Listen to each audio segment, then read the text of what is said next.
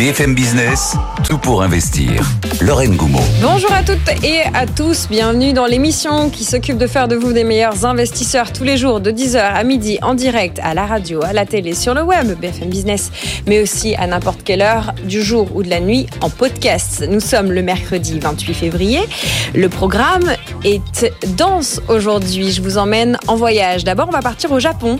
Inflation à 2%, Nikkei au plus haut. Comment investir au Japon Félix Baron va même vous donner deux trois actions japonaises avec du potentiel à suivre. Ensuite, on parlera valeur, valeur, valeur, valeur, valeur. Finalement, c'est toujours là-dessus que revient Warren Buffett, comme il l'a fait dans sa 112e lettre aux actionnaires de Berkshire Hathaway. Les enseignements de cette lettre, nous allons les décrypter avec Félix Baron et Laurent Grassin de Boursorama. À 10h30, comme tous les jours, votre dose d'économie. Antoine depuis Euronext pour décrypter la séance en cours côté CAC 40, ainsi que nos deux traders qui sont en train de se connecter pour le match des traders. En portefeuille aujourd'hui, une sélection de valeurs à l'achat avec l'équipe de Tiepolo. Je vous ai promis du voyage, et eh bien direction la Chine à 11h30. Est-ce que l'année du dragon va signer le grand retour des actions chinoises? Beaucoup d'investisseurs, peut-être vous, ont jeté l'éponge après trois années de déception et de contre-performance. Alors pourquoi revenir sur la Chine? Analyse de l'équipe Colbert. Et puis pour finir l'émission, je vous emmène dans le nord de l'Italie dans le Piémont. Pourquoi ce choix? Eh bien, nous allons parler de vins, de vins qui sont recommandés pour les amateurs en quête de constitution d'une cave, peut-être avec une optique patrimoniale. C'est Angélique Delangsin d'Ideal Wine qui sera avec nous. Et puis pendant toute cette émission, il y a vous, vous nous écrivez, l'adresse c'est direct at bfmbusiness.fr ou LinkedIn, comme euh, Maximilien qui vient de m'écrire, ou encore Xavier un peu plus tôt. Nous allons décrypter vos messages, prendre ceux qu'on peut évidemment mettre dans le direct. Les autres, ils viennent alimenter notre pompe à questions. Il est l'heure d'aller rejoindre Antoine du côté de Renext. Antoine, entouré d'un climat incertain. Oui, Lorraine. La bourse de Paris, où il y a toujours très peu de tendance depuis euh, une heure et six minutes. Oui, un tout petit peu plus positif depuis quelques minutes. Pour vous dire, on est au plus haut de la séance à plus 0,08%. On mm. fait vraiment pas grand-chose. 7954 points. On est à une vingtaine de points de nos derniers euh, plus hauts historiques. Mais bon, voilà, les 8000 points semblent encore un petit peu loin. On, progresse vraiment à petits pas. Et puis surtout, il n'y a pas de dynamique du tout. Hein. On a un Eurostock 50 qui est quasi stable à moins 0,05%. Il y a le DAX à Francfort qui, alors lui, part sur une série de records historiques assez impressionnantes. On est quasiment à 17 600 points maintenant sur l'indice allemand. Mais voilà, on n'avait pas de signal précis du côté de Wall Street en clôture euh, hier soir, une clôture très partagée. Il n'y avait pas de dynamique du côté des marchés asiatiques à exploiter. Donc du coup, on continue sur ces niveaux d'équilibre. Et puis, euh, notre dernier record historique commence à ressembler à des résistances techniques vers les 8000. Donc du coup, euh, on se consacre à l'actualité d'entreprise. Et là aussi, elle est très très partagée parce que c'est vrai que, par exemple, on a Worldline qui s'écroule complètement en perdant 11,1% à 10,92 quand même, cette vague de résultats trimestriels et annuels à laquelle on a assisté il y a énormément de bonnes nouvelles et franchement une très grande majorité. Mais alors les mauvaises nouvelles sont sanctionnées par des, replis très très impressionnants à chaque fois. Euh, à noter euh, Edenred bah, qui poursuit à la baisse après une séance déjà difficile hier et ses propres résultats. Le titre perd 2,3% à 45,96. Puis à noter bah, ST Microelectronics en baisse d'1,6% à 42,35 euros. Hein, le secteur des semi-conducteurs qui est mal orienté de manière générale ce matin, étant donné que Soitec signe également une baisse à moins 1,55%. XFAB Silicon qui perd 1,5% à 7,50 euros. En revanche, il y a de meilleures réactions, notamment celle d'Eurofin Scientifique, alors qu'il a connu une séance difficile hier, mais qui trouve l'énergie de rebondir ce matin. Eurofin Scientifique qui gagne 3,6%, leader du CAC à 56,74. Et puis de bons résultats hein, sur le SBF 120. Si on regarde par exemple Interparfum, plus 9,3% à 54,30. On a également Cofas hein, qui gagne quasiment 5% à 13,58. Bon, pas de quoi activer les choses sur le CAC 40, mais au moins stylé un climat un petit peu plus positif même si vraiment on est sur l'épaisseur du trait. Plus 0,05 pour le CAC, on est à 7952 points et l'euro face au dollar 1,0809. Mhm. Merci Antoine, on vous retrouve dans une heure. On parlera de cacao dans une heure de plus haut historique. À tout à l'heure Antoine. Pour l'heure, nous allons euh, décrypter les actualités qu'il faut que vous maîtrisiez en ce mercredi matin. Tout pour investir, le journal de votre argent. Mercredi matin, on vous emmène en dehors de nos frontières avec Félix Baron du Club des Zinzins des investisseurs indépendants. Bonjour Félix. Bonjour Lorraine. Vous nous emmenez au Japon. On se pose cette question ce matin. Comment investir au Japon? D'abord, pourquoi? Pourquoi? Parce que le Japon, euh, c'est avec euh, les États-Unis probablement euh, un marché boursier qui a le plus performé depuis 5 ans. L'indice Nikkei 225, vous l'avez dit, il est au plus haut, environ 39 239 points, même très exactement, et ça fait plus 80% depuis 5 ans, exactement au pourcentage près, mm. comme le S&P 500. Et donc ça surclasse de loin les indices européens comme le CAC 40 ou le DAX. Donc le Japon d'un point de vue boursier, est en forme. Ça peut donner envie d'investir. Euh, on rajoutera quelques données macro, par exemple l'inflation au plus bas à 2%, euh, qui est donc au plus bas depuis, depuis deux ans. Le Japon a réussi à réduire son inflation. L'endettement au Japon, on en a déjà parlé euh, ici, il est plutôt maîtrisé dans le sens où la dette publique appartient aux Japonais. le marché est profond avec près de 180 millions d'habitants, donc il y a de bonnes raisons d'investir. Alors ensuite, attention parce que toutes les places euh, en ce moment, elles sont à leur plus haut. Donc, si on veut suivre le mouvement spéculatif à court terme, on peut euh, miser sur des indices. Des indices, pardon. Il y a des ETF qui suivent le Nikkei 225 sur iShares, sur Xtrackers, etc. Et si on veut jouer plutôt euh, du long terme, des baggers avec de la valeur, mais qui n'est pas encore bien valorisée, on peut regarder dans un stock screener. Et j'ai fait tourner ma petite moulinette pour vous trouver trois actions qui correspondent aux critères suivants. Un ratio PER en dessous de 12, donc avec une rentabilité mhm. supérieure à 8%, un rendement dividende supérieur à 5% d'un point de vue annuel, et un ratio que j'aime bien, le PEG, qui prend en compte la croissance, inférieur à 1. Et là, vous avez trois sociétés qui ressortent dans les large caps. Nippon Steel, donc dans l'acier. Vous avez Sumitomo Mitsui Construction. Euh, attention à l'immobilier euh, en Asie, mais c'est toujours assez décoté. Et puis vous avez Kyushu Railway Company, donc le rail qui est en partie privé au Japon. Voilà trois pistes pour investir au pays du soleil levant. Le Japon, dont nous allons reparler peut-être en version originale parce qu'il parle japonais avec Laurent Grassan dans quelques minutes. Autre titre que vous retenez ce matin, euh, c'est euh, les foncières. Les foncières cotées, faut-il revenir dessus? On peut revenir sur les foncières cotées, on peut les regarder déjà, les contempler euh, pour leur résistance dans un certain marché particulier. Est-ce que vous connaissez, Lorraine, le point commun entre Clépierre, Unibail-Rodamco, Carmila, Mercialis? Ça vous dit quelque chose? C'est les foncières. C'est des foncières, évidemment. C'est des foncières commerciales. C'est-à-dire qu'elles détiennent des retail park, mm. des centres commerciaux. Donc retail park, c'est les centres commerciaux à ciel ouvert. Euh, des galeries commerciales, c'est les galeries commerciales qui sont attenantes aux, hypermarchés. Et leur point commun, en plus d'être des foncières commerciales, c'est qu'elles ont une performance annuelle euh, au-dessus de entre 12 et 15% sur l'année 2023. Quand je dis entre 12 et 15% je combine la plus-value et le rendement dividende spot sur ce qui a été annoncé au cours des, dernières publications euh, au mois de février. En fait, pourquoi elles s'en sortent bien ces foncières? Dans un marché immobilier qu'il faut le dire qui est complètement déprimé avec euh, des taux d'intérêt en hausse, euh, un marché qui est très sensible au niveau d'endettement, eh bien c'est parce que en fait, elles, euh, les taux élevés, c'est moins leur problème que la fréquentation et la consommation des ménages. Et avec euh, donc la sortie euh, des, années Covid, des années confinement, en fait, ces sociétés, elles ont démontré qu'elles avaient réussi leur acid test et que ce qui pouvait leur faire mal, c'était de fermer pendant 6 mois, 12 mois, 18 mois.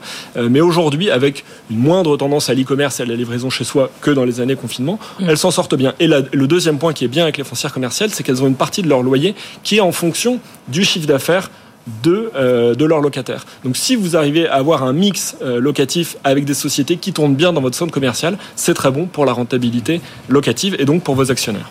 Voilà, les foncières commerciales à regarder de plus près. On finit rapidement avec Barclays, la banque anglaise qui va verser 10 milliards à ses actionnaires. Ça a retenu votre attention, Félix?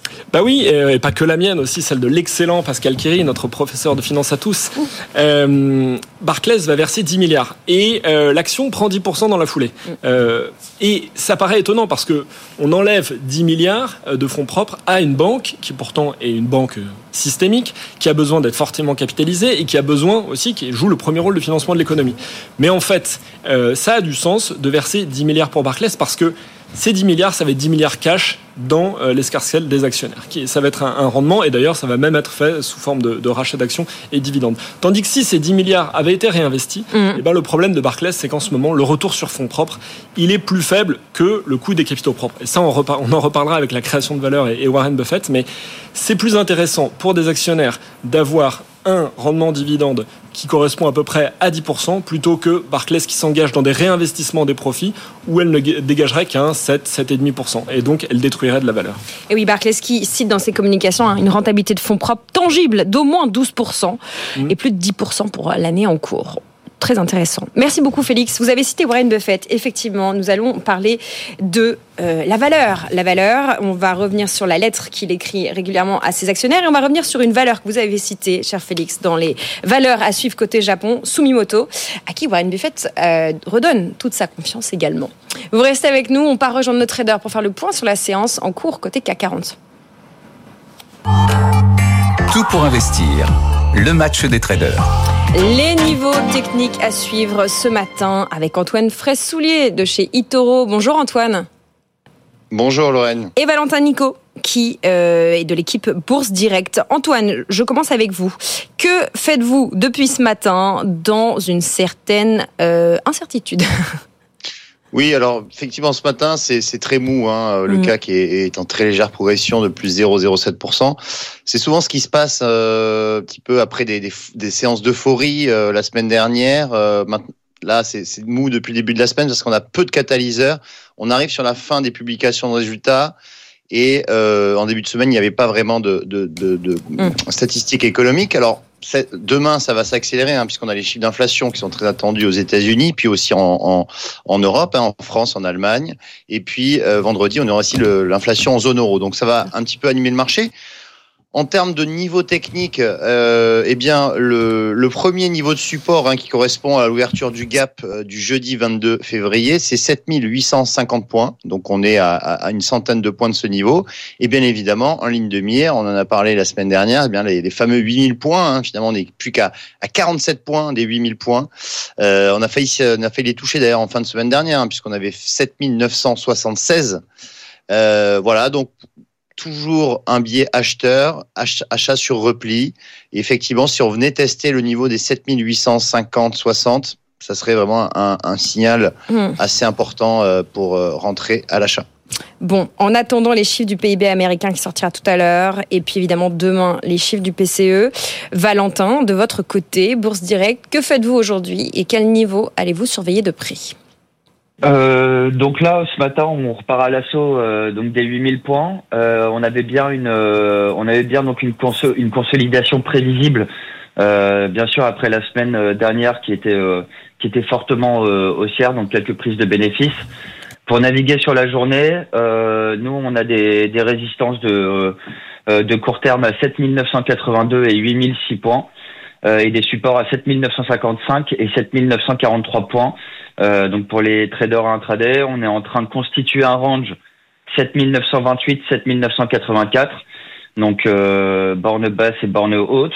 Euh, jusqu'à jusqu'à jeudi 14h30, je pense qu'on va latéraliser dans ce trading range.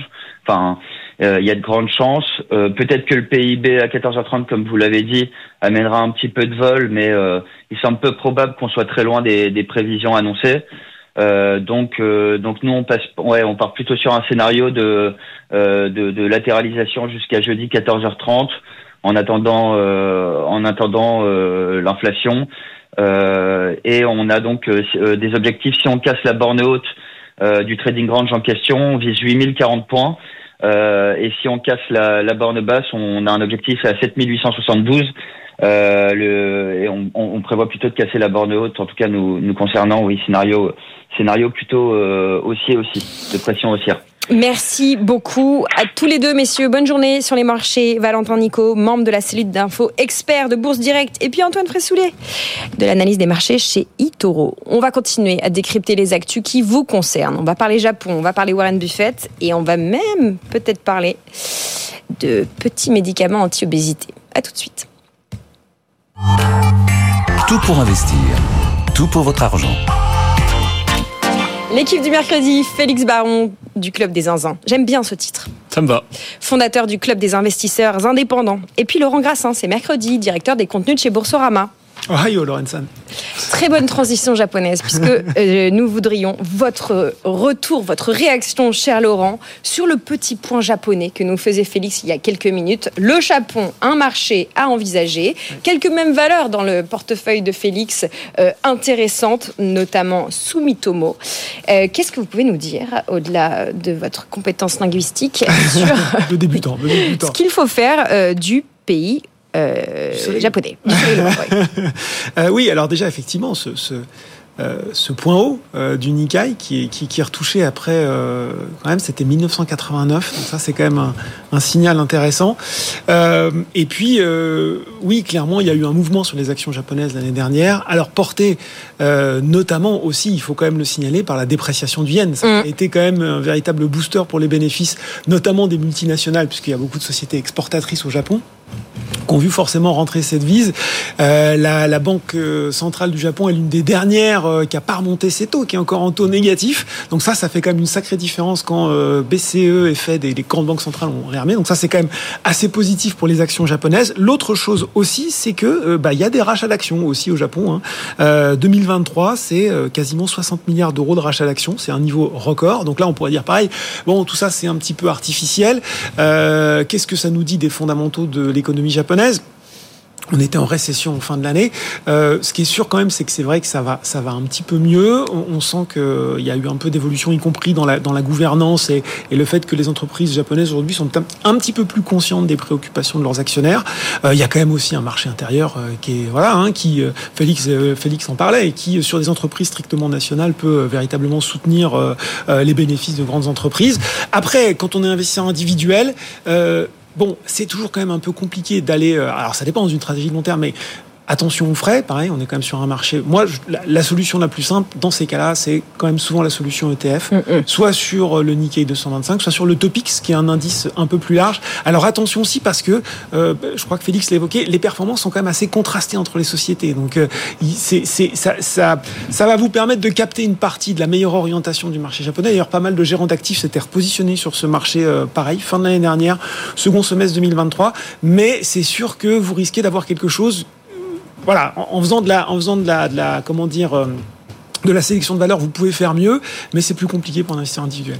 La sélection de valeurs, notamment japonaise, c'est ce que fait Warren Buffett. Vous allez nous décrypter, messieurs, les éléments principaux de la 112e mille lettres aux ses actionnaires, c'est ça? Je dis pas de bêtises Ah, je sais pas. Non, non, non, c'est 12 moi 000. qui. On en parle tellement chaque année et, et, et, et on souhaite qu'il y en ait encore euh, 112 000 autres. Euh, Il y en a pas encore On, autant. on en parlait avec Laurent. euh, le, évidemment, euh, on, on souhaite longue vie à, à Warren Buffett. Bon, le Matrix n'est pas bon, mais en tout cas, lettre récurrente que Warren Buffett adresse à ses actionnaires. Et la toute dernière, qui commence par un long hommage à Charlie Munger.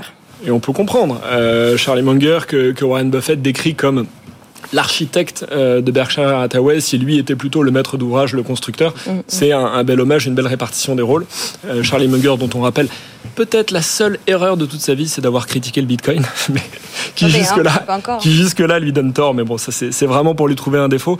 Euh, L'enseignement principal euh, de la lettre, euh, il y en a pour moi, il y en a trois. C'est euh, un niveau de profit record hein, pour une société de participation, 37 milliards de dollars de profit. Euh, Warren Buffett décrit Berkshire Hathaway comme une forteresse inattaquable, riche de 900, enfin valant 900 milliards de dollars. Donc, disons voilà, quoi qu'il se passe, nous on est blindés. Mais il y a, mais on est limité. Et il rajoute que sur le territoire des États-Unis, parce que c'est le credo de Warren Buffett, toujours never bet against America, euh, il n'y a plus qu'une poignée d'entreprises susceptibles euh, de pouvoir intéresser Ber- Berkshire Hathaway. Donc il dit tout ce qu'on a fait depuis 68 ans, je crois, euh, à un moment, on va être contraint et on va le faire de moins en moins. Et c'est peut-être le jour où Berkshire Hathaway versera des dividendes, on verra. En tout cas, euh, dans les sélections de valeurs euh, euh, dans lesquelles Warren Buffett renouvelle sa confiance, il y a beaucoup de japonais. Il y a Sumimoto, il y a Marubeni, il y a Mitsubishi Financial Group, il y a Sumimoto Mitsui Financial, qui n'est pas à confondre avec Sumimoto Mitsui Construction. Pardon pour ma prononciation. Laurent, cet intérêt pour les actions japonaises soulevé par Félix ce matin, et dans cette lettre, que dit-elle? Bah non, mais je pense qu'il avait. C'est là aussi le où on reconnaît la, la, la, vue aiguisée de Warren Buffett. Il avait repéré effectivement que sur le marché japonais, il y avait de véritables opportunités, des entreprises solides qui peuvent bénéficier d'une demande intérieure forte, qui sont aussi de grandes exportatrices, qui resteront des fleurons internationaux, et que à partir du moment où, alors que les qualités fondamentales de ces entreprises sont présentes et que le marché les voit peu ou plus, eh ben il y a un intérêt. Euh, au-delà de ça, moi j'aimerais quand même souligner, euh, Félix disait, ils sont blindés. C'est vrai qu'on parle souvent de la trésorerie d'Apple. Là, on a, je crois, plus de 170 milliards d'euros en cash ou dérivés, notamment énormément de positions sur des trésoreries très court terme qui rapportent du 5%. C'est vrai qu'à partir d'un certain moment, c'est toujours plus facile de faire des bons placements quand on est quand on est euh, riche. Hein, et, et, c'est vrai que là, ne serait-ce que sur ce matelas de liquidité, euh, c'est quand même pas mal. Euh, Warren Buffett qui souligne que euh, le comportement actuel du marché s'apparente plutôt à celui d'un casino que d'un marché tout à fait euh, posé. Ouais. il faut être patient, il faut rester prudent. Qu'est-ce qu'on dit aux investisseurs qui nous écoutent ah, c'est euh... sur le noir. bah, on dit que timer le marché, c'est très compliqué. Et en fait, euh, est-ce que c'est un point haut? Est-ce que c'est un point haut qui va suivre d'autres points hauts? Est-ce que c'est un point bas?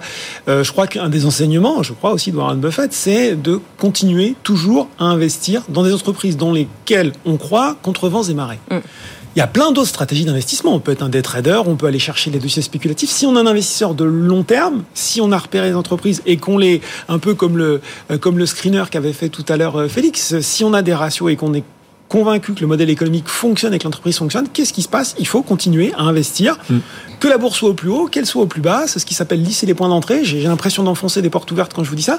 Mais en même temps, on se rend compte que dans les comportements des investisseurs individuels, surtout, ils n'arrivent pas à se tenir à ça. C'est-à-dire que souvent, ils vont rentrer quand le marché est un petit peu haut.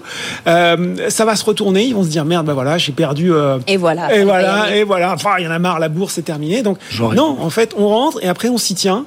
Euh, c'est comme le chat de Schrödinger, vous le laissez dans la boîte, vous vous intéressez pas de savoir s'il est mort ou vivant, vous avez votre investissement et vous vous y tenez. Il y a un truc qu'on peut dire aux investisseurs en ce moment, si justement on, on, considère la bourse comme un casino, et Warren Buffett a toujours été assez critique à l'égard de la oui, volatilité des, ouais. des, marchés financiers hein, là-dessus. Pas nouveau. Euh, c'est de se dire bon, bah on va faire comme Warren Buffett, on va regarder euh, des critères. Est-ce que euh, la rentabilité de, de la société est supérieure à mon coût du capital? Alors, on va pas faire un cours de, de finance d'entreprise, mais parce qu'Alkeri est partout. C'est non, ce mais c'est ce qu'a toujours suivi voilà, Warren Buffett. En fait, ce qui l'intéresse, oui. c'est le niveau de rentabilité des réinvestissements. Une fois que la société gagne de l'argent, euh, quelle rentabilité elle est capable de dégager mm. Si elle est capable de dégager un niveau de, de, de retour sur, euh, sur fonds propres qui est supérieur à vous, votre attente euh, de, et à l'attente du marché, mm. eh bien, vous êtes gagnant. Mais c'est le contraire qui se passe sur Barclays, d'où euh, dividende. Or, Berkshire Hathaway a toujours réussi à avoir quelque chose euh, qui était supérieur et, et le, le, le, comment dire là le, niveau d'attente, le coût du capital du marché, il est élevé. Pourquoi en ce moment? Parce que le taux sans risque est plus élevé, il est à peu près à 5%, parce que les sociétés qui marchent le mieux, donc la tech, ont des bêtas, c'est-à-dire des coefficients de volatilité par rapport au marché, ou les bancaires, qui sont élevés, qui sont plus proches de 2 que, de 1 quand une société est relativement liée au marché. Donc c'est de plus en plus difficile, et c'est pour ça qu'il le dit, de trouver des sociétés qui sont capables d'avoir des returns en equity, donc des retours sur fonds propres, supérieurs au coût du capital qu'on peut à peu près sur la tech attendre à 10% par an. Laurent c'est toujours une question de bonne allocation du capital, effectivement. Ouais. Et ça nous, ça nous replonge là aussi sur le débat sans fin sur les dividendes. En fait, à un moment, euh, où est-ce que votre capital est le mieux employé? Et en fait, une fois qu'on a cette lecture du marché, c'est vrai qu'on ne voit plus les choses de la même façon. Et ça permet d'avoir, je pense, aussi euh, l'esprit beaucoup plus clair. Bon, objectif clair, investissement de qualité à privilégier, des bons managers, du conservatisme fiscal, autant euh, de, choses importantes quand on choisit ses investissements. C'est la fin des publications. Vous observez de près Félix Laurent, euh, ce qu'ont donné ces publications. Je vous ai demandé pour préparer cette émission euh, la publication que vous retenez, en bien ou en mal, en France ou ailleurs. Laurent. Je, vais parler en bien, puis après, si vous voulez que je parle en mal, enfin en mal, peut-être la déception. Il y en a deux, forcément, moi que je retiens, LVMH parce que voilà, le leader du luxe était attendu au tournant. Il y avait eu ce coup, ce trou d'air euh, à la fin de l'année 2023. Et là, tous les gens qui euh, avaient commencé à construire des théories sur les méga tendances du luxe acyclique, capables de traverser les crises, commençaient à dire ah ben finalement ah, ah, poum. Et puis les résultats 2024 de LVMH arrivent. La croissance est au rendez-vous, les profits sont au rendez-vous et ça met tout le monde d'accord. Euh, de mémoire, hein, 13% de hausse le jour de la publication des résultats. donc publication impressionnante. Et la deuxième, je suis désolé, j'en casse une deuxième parce que je suis épaté, moi, par Stellantis. Mm. Je suis épaté par Stellantis. Ah, je te voulais le dire. Ah, merde. Je Pardon, je vais Alors, je vais, être super rapide. Non, non, Le coup de clim en plateau. Euh, comment réussir une fusion alors qu'on dit aujourd'hui que les fusions, c'est super compliqué, que ça détruit de la valeur? Comment réussir une fusion? Intégrer un groupe avec 13-14 marques, euh, maintenir la, la, marge opérationnelle à un tel niveau, euh, en faire bénéficier ses salariés? Enfin, moi, je, voilà, je suis épaté. Félix euh, bah, LVMH Stellantis, euh, Cocorico, et moi, euh, Unibail Rodamco Westfield. Euh, réduction. passion foncière. Bah, passion foncière, passion immobilière. Mais si euh, Unibail repart, elle peut entraîner dans son sillage une partie euh, de la cote immobilière. Et moi, ça m'intéresse d'autant plus que Unibail a réussi son plan stratégique entamé depuis 2020, c'est-à-dire on résout les conflits d'actionnaires, on réduit euh, l'endettement qui était important suite à l'acquisition de Westfield et c'est la première année depuis 4 ans que euh, Unibail euh, verse un dividende. Donc mmh. il y a de l'espoir pour les foncières commerciales. On en a parlé il y a, quelques minutes. Voilà, merci beaucoup messieurs pour ce tour d'horizon. on aurait pu parler de Viking Therapeutics puisqu'avec vous on aime bien parler de ces médicaments anti-obésité. Viking Therapeutics qui hier finissait la séance avec plus 122%. Vous savez, c'est le même type de médicament que ce que fabrique Novo Nordisk et Lilly qui fait performer les marchés. Euh, une autre information qu'on a passée à la trappe euh, en pleine conscience, Félix, ce matin euh, une autre information, non, je crois qu'on a tout dit. Apple, on a réussi à pas parler d'Apple. Ah, bah oui, on n'est pas obligé toujours de parler d'Apple. On a fait un journal et 29 minutes d'émission sans parler d'Nvidia. Pourtant, c'est 50% de la valeur du portefeuille de Berkshire Hathaway. Voilà, on a pu On a réussi à en parler sans ça. Voilà, nous on a réussi à faire 29 minutes sans parler d'Nvidia. Bravo, ça faisait plusieurs semaines que ça n'était pas arrivé. Je connais pas. Connais pas. Laurent Grassin de Boursorama, Félix Baron du Club des investisseurs indépendants qu'on retrouve tous les mercredis sur cette antenne. Merci messieurs pour votre travail. Vous restez avec nous, on va s'occuper de votre portefeuille d'investissement avec l'équipe de Tiepolo.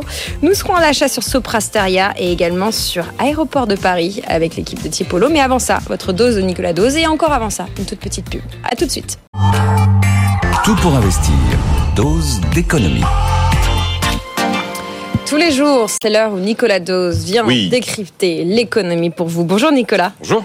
Ce matin, nous faisons le constat que nous consommons de moins en moins de gaz. La consommation recule en 2023 à son niveau de 1996. C'est ce que nous dit GRT Gaz, le premier euh, gestionnaire du réseau de transport de gaz naturel chez nous en France. Alors pourquoi une baisse si forte, Nicolas? D'abord, vous avez des raisons immédiates.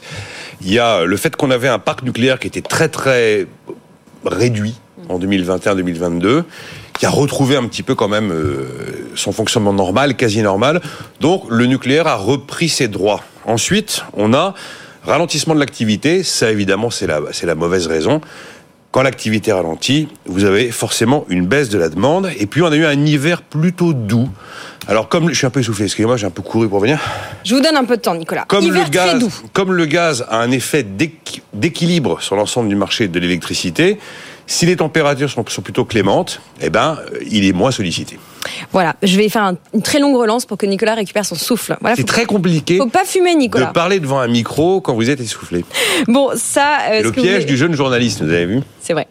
Euh, vous n'avez pas d'excuse parce que vous n'êtes pas un jeune journaliste. Néanmoins, euh, vous venez de nous lister bon des raisons immédiates hein, à cette euh, cette baisse, mais est-ce qu'il y a des raisons comment dire plus profondes, des explications comme on dit en économie structurelle à cette forte forte baisse de la consommation? Absolument. Et en fait, c'est là où ça rejoint euh, l'observation de l'AIE, l'Agence internationale de l'énergie la semaine dernière, qui parlait aussi d'une baisse de la demande à la fois de gaz et de pétrole. Ça veut dire que cette transition verte dont on parle tous les jours, Maintenant, elle se voit. Elle se voit concrètement dans nos vies quotidiennes. Pourquoi est-ce que la consommation Parce que les raisons euh, immédiates que je donne, ça commence à nous ramènerait à une consommation de 1996, mm. à un moment où on est sur des mouvements quand même relativement inédits. Donc il y a autre chose.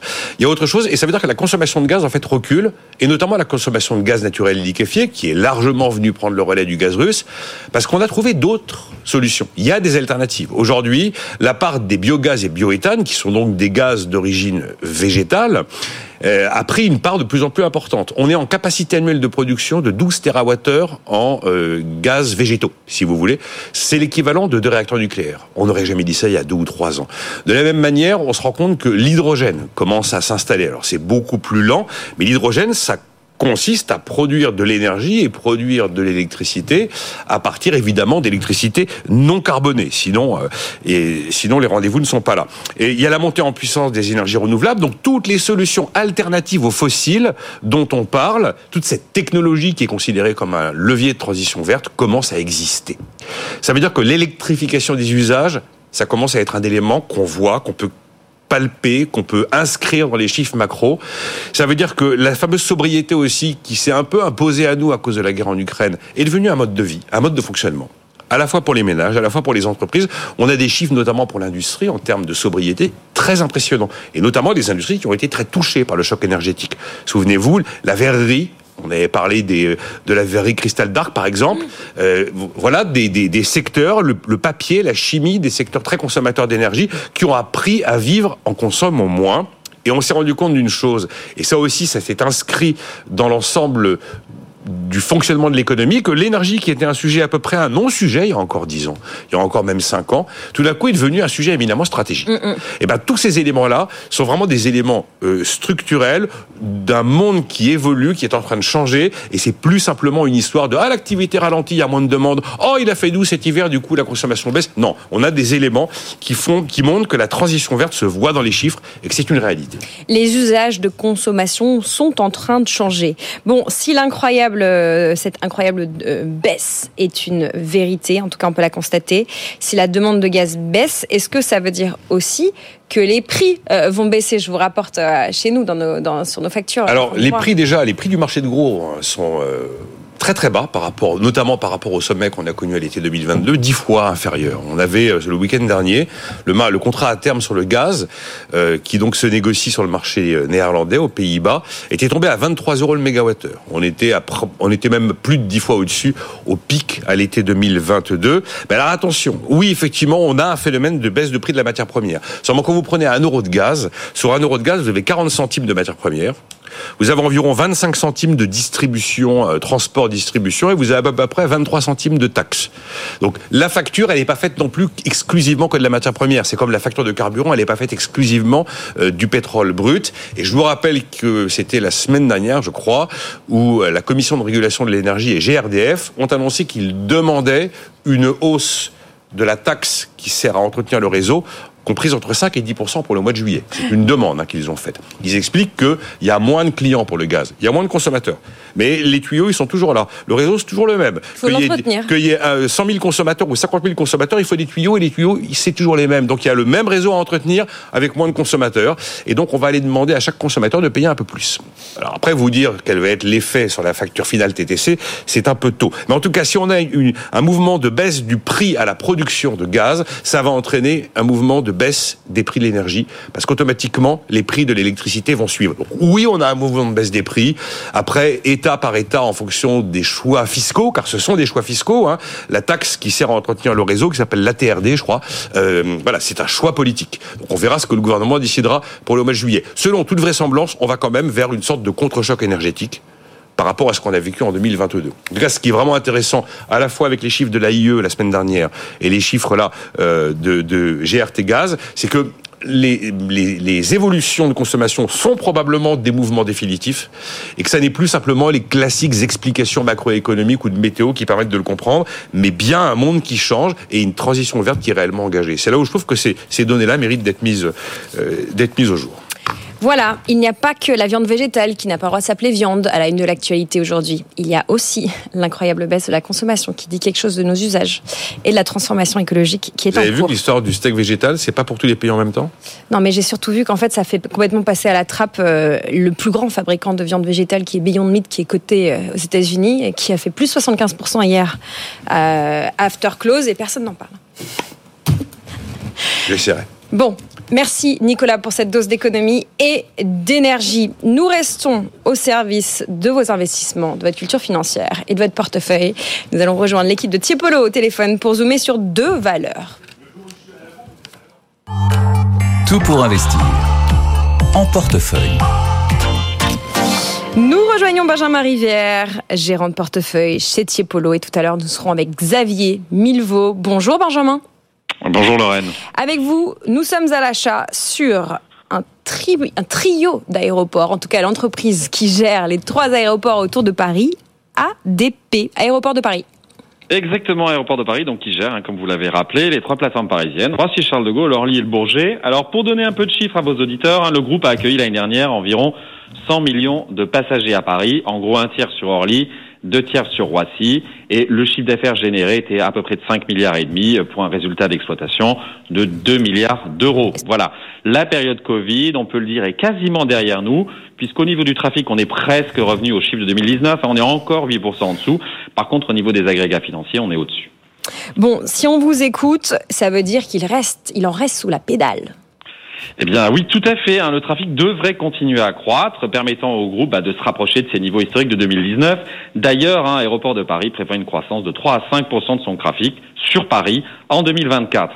Hein, mais il est à noter quand même que le trafic ne fait pas tout, sinon on n'aurait pas eu des chiffres 2023 hum. supérieurs à ceux de 2019. Hein. Le groupe bénéficie en plus de l'effet volume, donc le trafic, d'un effet prix, à savoir les tarifs et surtout les revenus commerciaux provenant de ses boutiques. Et au sujet des tarifs, comme tout le monde l'a vu, ils vont progresser de 4,5%. Ça a été validé par les autorités et tout ceci devrait venir soutenir le chiffre d'affaires du groupe.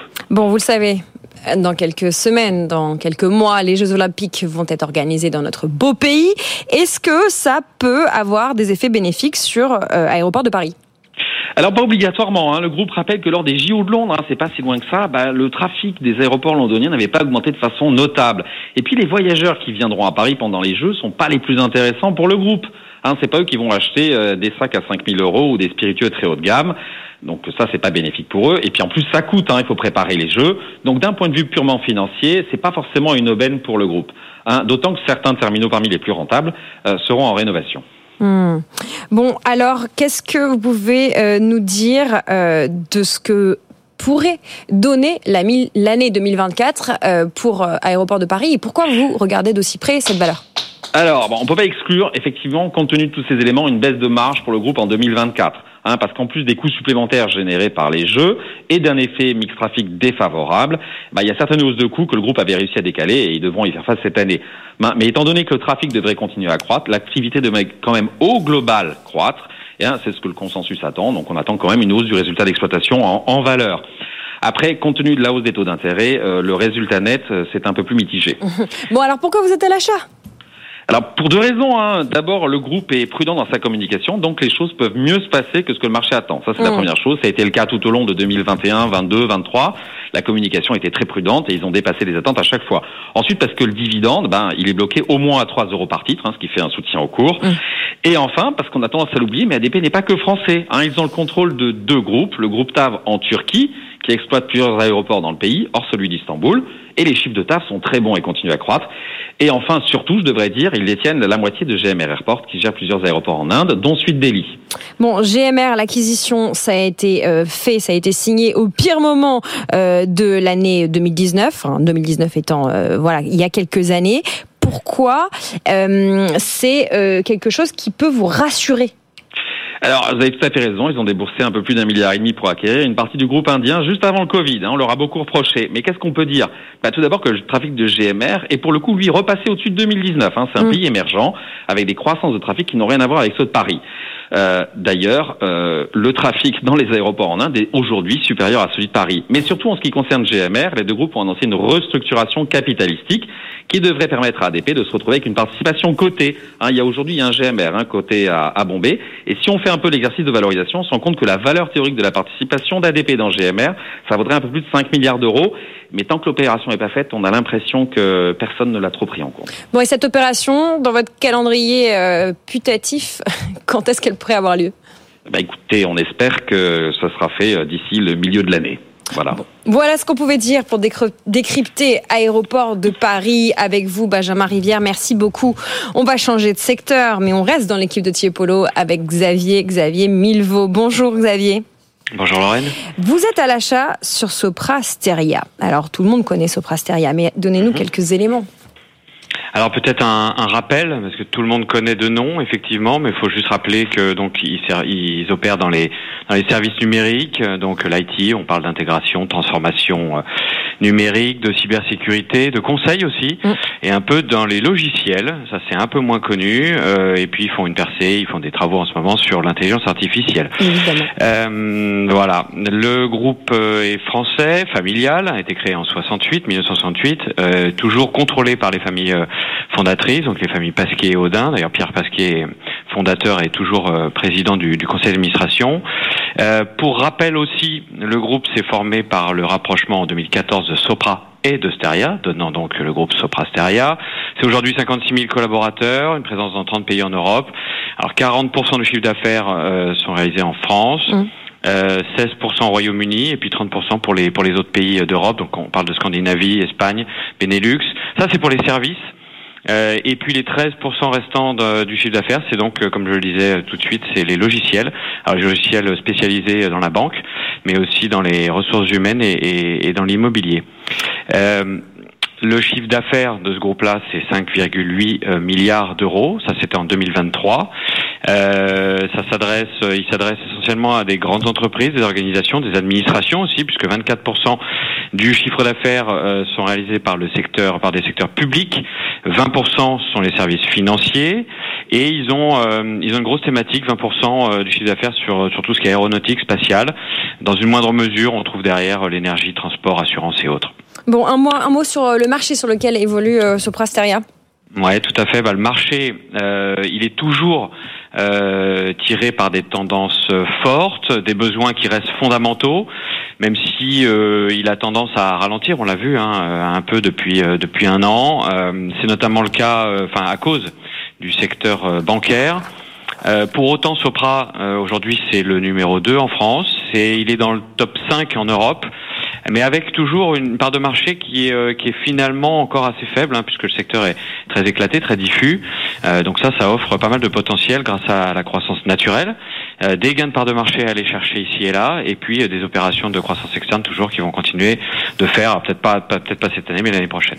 Bon, Sopra Steria a publié la semaine dernière. On avait euh, couvert évidemment la publication dans cette émission. Vous nous avez rappelé un chiffre d'affaires autour de 5,8 milliards pour 2023. Quelles sont les perspectives euh, de croissance? Alors, euh, effectivement, pour rappel, euh, on était sur une sur une belle croissance, hein, une très très belle croissance de 6,6. Ça, c'est en organique. Euh, publié, on était à 13,8. Ça, vous l'aviez dit effectivement. Euh, C'était supérieur à ce qu'ils avaient euh, donné. Ils avaient donné une fourchette déjà relevée, Mm. mais ils ont fait encore mieux. Taux de marge opérationnelle d'activité, on était à 9,4%, amélioration de 0,5 points. Là aussi, c'était supérieur à l'objectif de 9%. Génération de trésorerie, superbe, euh, 3, 390 millions d'euros, largement au-dessus de l'objectif de 300. Euh, donc, de bons résultats. Hein, euh, et puis, euh, et puis, puis surtout aussi, euh, ça, c'était la, la deuxième grosse nouvelle de, de, de jeudi dernier. C'était l'annonce du projet de cession de 80% du pôle logiciel pour la banque. Donc on parle ici de l'entité qui s'appelle Sopra Banking Software, donc à sa filiale Axway Software. Une double opération. Alors, expliquez-nous rapidement ce que ça pourrait dire pour le titre. Alors tout à fait. Euh, L'idée c'est de c'est de donc de céder cette activité euh, à, à Axway qui va pouvoir euh, qui va pouvoir grâce à son savoir-faire logiciel pur eh bien euh, leverager redresser plus vite que ce que peut faire Sopra cette activité. Donc ça signifierait une cession de 340 millions d'euros de chiffre d'affaires dans le dans, dans le dans l'environnement Sopra. Donc à marge plus faible que le reste, hein, que le reste du groupe. Euh, il récupérerait donc environ 400 millions d'euros de cash, un peu plus. Euh, et tout ça, ça aurait bah, plusieurs vertus. Euh, déjà une simplification de l'histoire, hein, ça c'est rarement mauvais sur un plan boursier. Euh, la, la- la bourse aime les, les sujets simples. Un effet relutif bien sûr sur les marges, puisque je viens de le dire, c'est Sopra Banking Software, même si les développements sont, sont passionnants, sont intéressants, c'est quand même moins margé que le reste. Et puis enfin des endettements qui permettra d'accélérer sur le reste et donc de financer la croissance sur les métiers donc euh, plus stratégiques. Bon, Xavier, vous êtes à l'achat, vous avez quelques, quelques minutes pour nous expliquer pourquoi. Alors que, visiblement, euh, l'entreprise est au plus haut historique. Alors tout à fait, boursièrement c'est au plus haut historique, ça c'est clair. Euh, il faut quand même rappeler qu'on est euh, aussi au plus haut historique sur les agrégats, agrégats d'activité, de marge. Euh, mais alors, je sais pas si on peut l'exprimer comme ça, mais on a l'impression que le groupe est maintenant engagé vraiment dans une nouvelle dynamique, profitant enfin, j'ai envie de dire, Mm. de tout ce qui a été construit depuis dix ans, donc à partir de la fusion euh, que j'évoquais tout à l'heure entre entre Sopra et Steria. Le marché il est un petit peu en ralentissement, il devrait pas non plus s'écrouler, euh, il, il devrait même repartir. Euh, on voit dans ce marché, alors que d'autres ralentissent, on voit euh, que Sopra Steria est plutôt en train d'accélérer. Alors le management, il s'est montré, euh, il s'est montré plutôt prudent pour euh, pour 2024. Ils ont donné une euh, une fourchette de croissance attendue entre 2 et 4% Bon, Enfin, tout le monde est, est conscient qu'ils pourraient, euh, ils sont ils sont capables de faire mieux. Euh, on voit plusieurs leviers de croissance assez clairs en fait. Hein. Euh, le groupe a fait dernièrement des, des, des acquisitions, tout d'abord, qui lui permettent d'accélérer dans un certain nombre de domaines stratégiques, notamment euh, aérodéfense. On en parlait tout à l'heure. Ils atteignent des tailles critiques sur toutes les zones géographiques, notamment Benelux, avec deux acquisitions également l'année dernière, qui rajoutent euh, à peu près 700 millions d'euros de, de chiffre d'affaires en année pleine. Ils gagnent des contrats d'envergure, on s'en souvient, notamment euh, en Grande-Bretagne, si je ne m'abuse. En décembre dernier, ils ont annoncé des choses intéressantes. Ils récupèrent aussi probablement euh, de l'activité en provenance d'Atos, euh, qui est toujours un gros acteur, mais dans une situation particulièrement délicate. Euh, et enfin, ils ont la volonté de et la capacité hein, d'accélérer dans le conseil. Ça, c'est des activités mieux margées que le, que le reste. Euh, et maintenant, comme je viens de le dire, ils se recentrent avec la cession des logiciels pour se donner plus de moyens sur, sur ces métiers centraux et se poser comme un, véritablement un consolidateur euh, en Europe. Bon, L'idée- pour conclure, euh, Xavier, c'est en fait d'aller euh, piquer un peu du business à Capgemini. Alors piquer du business, je ne sais pas, mais en tout cas, effectivement, euh, c'est plutôt de tendre. hein. je dis bien tendre, c'est pas aller euh, aller titiller, mais c'est tendre vers les agrégats du, du, Mm. du grand leader Capgemini, euh, une croissance chiffre d'affaires, et puis euh, il- ça, ça, ça sous-entend qu'il y a qu'il y a du grain à moudre, euh, qu'il y a encore pas mal de potentiel euh, au niveau de, de- des marges. Du coup, la revalorisation du cours sur la période récente euh, ben, vient selon nous juste valider la, la, la photo actuelle du groupe et tient probablement pas compte tout à fait du potentiel à venir que je viens d'évoquer. La valorisation actuelle, elle nous semble plutôt raisonnable hein, face à la croissance organique embarquée, la génération de trésorerie, les dividendes aussi, j'en ai pas parlé, mais enfin c'est pas négligeable, et donc les perspectives de croissance externe qui devraient euh, continuer à, à arriver, et on attend enfin une étape intéressante en fin d'année, qui sera la présentation euh, du prochain plan stratégique 2025-2027, qui pourrait finir de valider tout cela. Merci beaucoup Xavier, Xavier Milvaux de l'équipe euh, Tiepolo pour euh, cette analyse de la valeur aéroport de Paris. Vous restez avec nous, chers auditeurs, auditrices. On va continuer à s'occuper de vos investissements. On va se demander si c'est le moment d'investir ou de réinvestir dans l'or. À tout de suite. Tout pour investir, le coach. Notre coach ce matin est entre le Luxembourg et la Belgique. Bonjour Grégory Gulmin. Bonjour Lorraine. Vous portez votre regard européen sur nos portefeuilles. Vous êtes le fondateur de la bourse Make It Easy. Avec vous, on a quelques minutes pour réfléchir si c'est le moment d'investir ou de réinvestir dans l'or, puisque on le sait, beaucoup d'entre nous, d'entre vous, sont déjà investis. 52% des investisseurs privés comme institutionnels estiment que l'or c'est la meilleure alternative pour mettre un petit peu de sécurité dans son portefeuille. Contexte géopolitique compliqué oblige, cher Grégory. Oui, e- effectivement, le contexte géopolitique, mais ça depuis de nombreuses années. Euh, pour moi, investir dans de l'or, c'est vraiment investir dans une sorte de coussin de sécurité, mettre 5, 10, 15% de, de, de ces investissements financiers dans, dans de l'or, si et seulement si on a besoin de ce coussin de sécurité. Je vois vraiment l'or comme une sorte d'airbag qui permet en fait à un patrimoine financier de mieux vivre des périodes plus volatiles. Si on prend des exemples très concrets, des exemples récents qu'on a vus entre le 19 février 2020 et le 23 mars 2020, la bourse américaine qui chutait de 34%, et à ce moment-là, l'or restait relativement stable. Et puis, quand la bourse tous, mais tous fortement, à une grosse grippe euh, ou est un petit peu enrhumé comme moi Mm. ce matin, eh ben à ce moment-là, l'or sert clairement de coussin de sécurité. À long terme, généralement, l'or n'est pas entre guillemets euh, productif puisqu'il ne distribue pas, on va dire, des dividendes et donc à long terme gagne moins que les places bour- pour, que les indices boursiers, mais pour des périodes volatiles où, malheureusement, quand la bourse chute de 30-40%, on peut être repris par nos émotions et faire des bêtises, l'or peut être une excellente, euh, un excellent complément à son portefeuille plus orienté euh, action. Bon, l'or, c'est effectivement aussi euh, quelque chose de très tangible. On parle souvent du biais psychologique qui nous pousse à vouloir avoir de l'or en portefeuille. Décryptez-nous ça. Oui, effectivement, en fait, psychologiquement, beaucoup d'investisseurs et euh, souhaitent, par exemple, détenir quelques euh, quelques pièces, quelques parfois quelques lingots. J'ai déjà vu quelques barres à gauche, à droite, pour le cas où, euh, par exemple, le système financier européen est complètement bloqué et pour pouvoir continuer à payer des choses. Et donc ça, c'est souvent, je dirais, dans l'esprit des personnes qui ont vécu ou à qui on leur a raconté, par exemple, les deux euh, guerres mondiales. Mmh, mmh, mmh. Mais sinon, psychologiquement, pour certains investisseurs, détenir quelques lingots dans un coffre à la banque les rassure.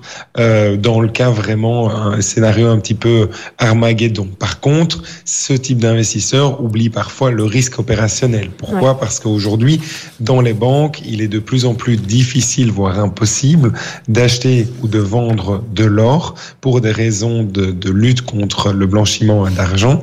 Et puis, le stocker, mais si on le stocke chez soi, c'est un risque opérationnel euh, qui est quand même assez euh, important. Pour la petite histoire, j'ai discuté avec euh, quelqu'un récemment qui me dit ah mais euh, en faisant du rangement dans la maison, j'ai retrouvé un lingot d'or comme ça. Euh, et donc, parce que cette personne-là avait oublié qu'il y a quelques dizaines d'années, elle avait mis un lingot d'or là. Donc, le risque opérationnel est non négligeable et il ne faut pas, il ne faut pas l'oublier qu'on se pose la question sur est-ce qu'on investit dans de l'or physique qu'on détient physiquement ou est-ce qu'on investit dans de l'or, ce qu'on appelle de l'or papier. Hum. Bon, évidemment, euh, également, l'or, c'est une monnaie de référence pour de nombreuses banques centrales, pas que en Europe.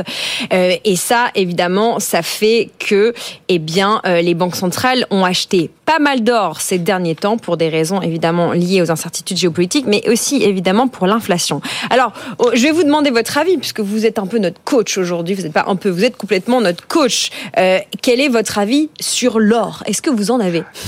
Alors moi, je n'ai pas d'or. Euh, je partage tout mon patrimoine financier de manière régulière dans ma newsletter, donc je ne détiens pas de l'or pour la simple et bonne raison que je pense être capable de vivre avec 100% de la volatilité du marché action. Votre force si Aujourd'hui, euh, ben, c'est ce que je pense. Après, je n'ai jamais vécu un, une chute de 40, 50, 60%. Donc, on le verra si ça arrive un jour, si je suis capable de vivre avec cette volatilité.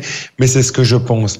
Par contre, quand je discute avec pas mal de personnes lors de formation, qui, je, je sens, ne sont pas capables de vivre avec des plus 30% et des moins 40% en bourse, parce que ça peut arriver sur des périodes de 6-12 mois, alors à ce moment-là, avoir de l'or peut avoir du sens. Alors il faut pas en mettre un poids de 25, 30, 40% parce que là, c'est un actif qui, selon moi, n'est pas non plus, euh, c'est un actif sans rendement, c'est un actif qui, si on le prend à part, euh, et qu'on mesure des statistiques de volatilité, l'or est plus volatile que la bourse. Mm, mm. Mais en période de forte volatilité de la bourse, l'or est volatile mais à la hausse, ce qui est le comportement qu'on lui cède. Et puis l'or, n'oublions pas également le fait que sur l'or, c'est une vraie difficulté en fait de calculer quelle est la vraie valeur, la valeur intrinsèque de l'or. C'est plutôt une valeur très très psychologique. Donc moi, je le vois vraiment comme une sorte d'assurance où on est prêt à avoir 10-15% de son patrimoine financier qui grandit moins vite, mais qui servira à d'airbag le jour où il y a un gros crash boursier. Moi, j'en ai pas, mais je recommande aux gens dont la tolérance à la volatilité est moins importante, moins élevée que, que la mienne, d'en, d'en avoir ou du moins de se poser la question, même si historiquement, on est aujourd'hui à 2030 dollars l'once d'or, euh, on est un point très très haut, mais bien entendu, c'est un point très très haut par rapport au mm. passé, par rapport au futur. On ne le connaît pas. Personne n'a de boule de cristal. 2034 dollars à l'heure on se parle Grégory. Bon, on comprend que vous n'en avez pas, mais si on est très euh, voilà euh, sensible psychologiquement et qu'on est conscient que c'est un actif sans rendement, euh, une valeur refuge qui nous plaît, on y va. Vous avez parlé d'or physique et d'or papier, donc on peut aussi se positionner via des ETF sur l'or?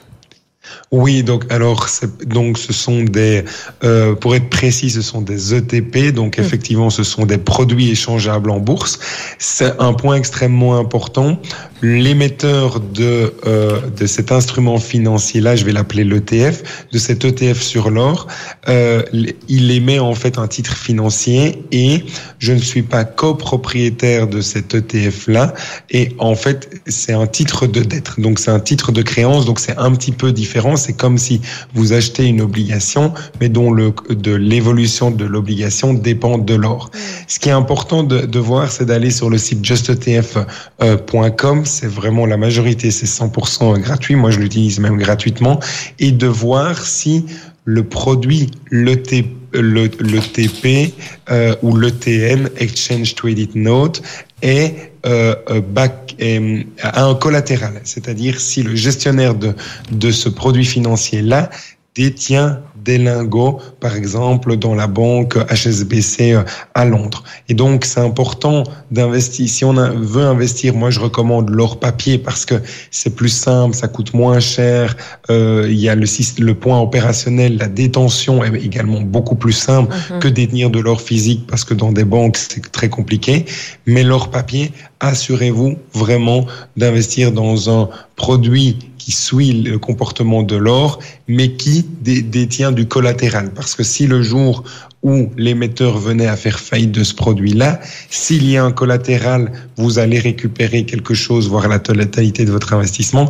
S'il n'y a pas de collatéral et que le produit vient, euh, que le gestionnaire vient à faire faillite, eh ben, vous, euh, potentiellement, vous pouvez perdre 100% de la valeur de votre investissement. Donc, assurez-vous qu'il y a y a un collatéral et ça, vous pouvez facilement le voir via le site justetf.com où il y a de nombreux, une vingtaine d'ETP sur l'or qui sont disponibles pour des résidents euh, européens. Des ETP, des ETZ, des ETC, des ETN, effectivement, on par simplification, on parle d'ETF, tout ça c'est la famille euh, des indices. Merci beaucoup Grégory Guillemin pour cette revue euh, sur l'or. On comprend en détenir un petit peu dans son portefeuille financier si on n'est pas capable de vivre avec la, la volatilité des marchés. C'est votre conseil, c'est votre coaching ce matin. Grégory Guillemin, la bourse Make It Easy. Merci beaucoup Grégory. Je vous confie dans quelques secondes à Léo Dumas pour faire le point sur l'information économique. On passera une tête du côté d'Euronext pour voir ce que fait notre CAC 40 depuis 9 euh. Et puis, on s'occupe de vous faire voyager dans cette émission aujourd'hui. On parlera de la Chine, on fera le point sur les actions chinoises et puis on vous emmènera en Italie pour finir cette, cette émission. À tout de suite. Tout pour investir sur BFM Business.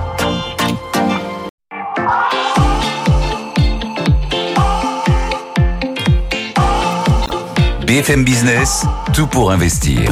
Lorraine Goumeau. Vous êtes au cœur de l'émission qui s'occupe de faire de vous des meilleurs investisseurs, des meilleures investisseuses. On est en direct à la radio, à la télé, sur le web, sur BFM Business. Bonjour à vous qui nous écoutez en podcast, peut-être ailleurs dans le monde.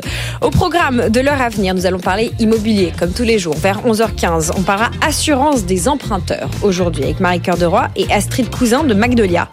Je vous ai promis de voyager aujourd'hui, direction la Chine dans 25 minutes. Est-ce que l'année du dragon va signer le grand retour des actions chinoises. On a parlé des actions japonaises en début d'émission. Actions chinoises à 11h30. Beaucoup d'investisseurs, peut-être vous, ont jeté l'éponge ces trois dernières années après déception et contre-performance. Alors pourquoi revenir sur la Chine? Analyse de l'équipe de Colbert.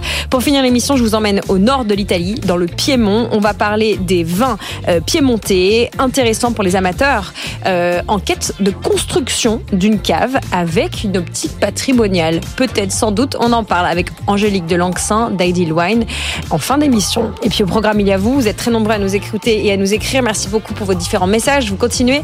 L'adresse est direct at bfmbusiness.fr ou sur LinkedIn en message perso. Je vous lis. Et vos questions viennent alimenter notre émission ou bien la pompe à questions pour alimenter une prochaine émission. Je vous confie à Léo Dumas pour faire le point sur l'information éco.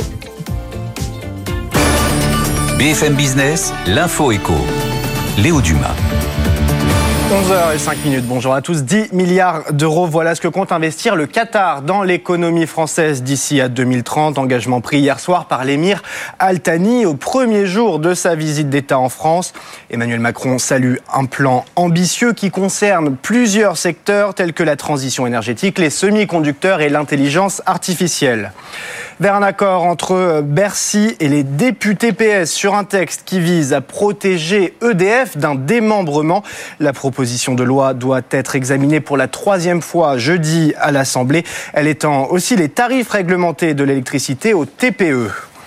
Dans l'actualité des entreprises, un rebondissement dans le dossier Atos. BFM Business vous expliquait depuis plusieurs semaines que les négociations étaient au point mort avec Daniel Kretinsky sur la cession de la branche informatique. Les deux parties annoncent ce matin y mettre un terme par consentement mutuel, faute d'accord satisfaisant. Le groupe a ouvert une procédure de mandat ad hoc auprès du tribunal de commerce et négocie par ailleurs la vente de ses activités cyber à Airbus. Au chapitre des résultats, Worldline boucle 2023 dans le rouge malgré une hausse de 6% de son chiffre d'affaires.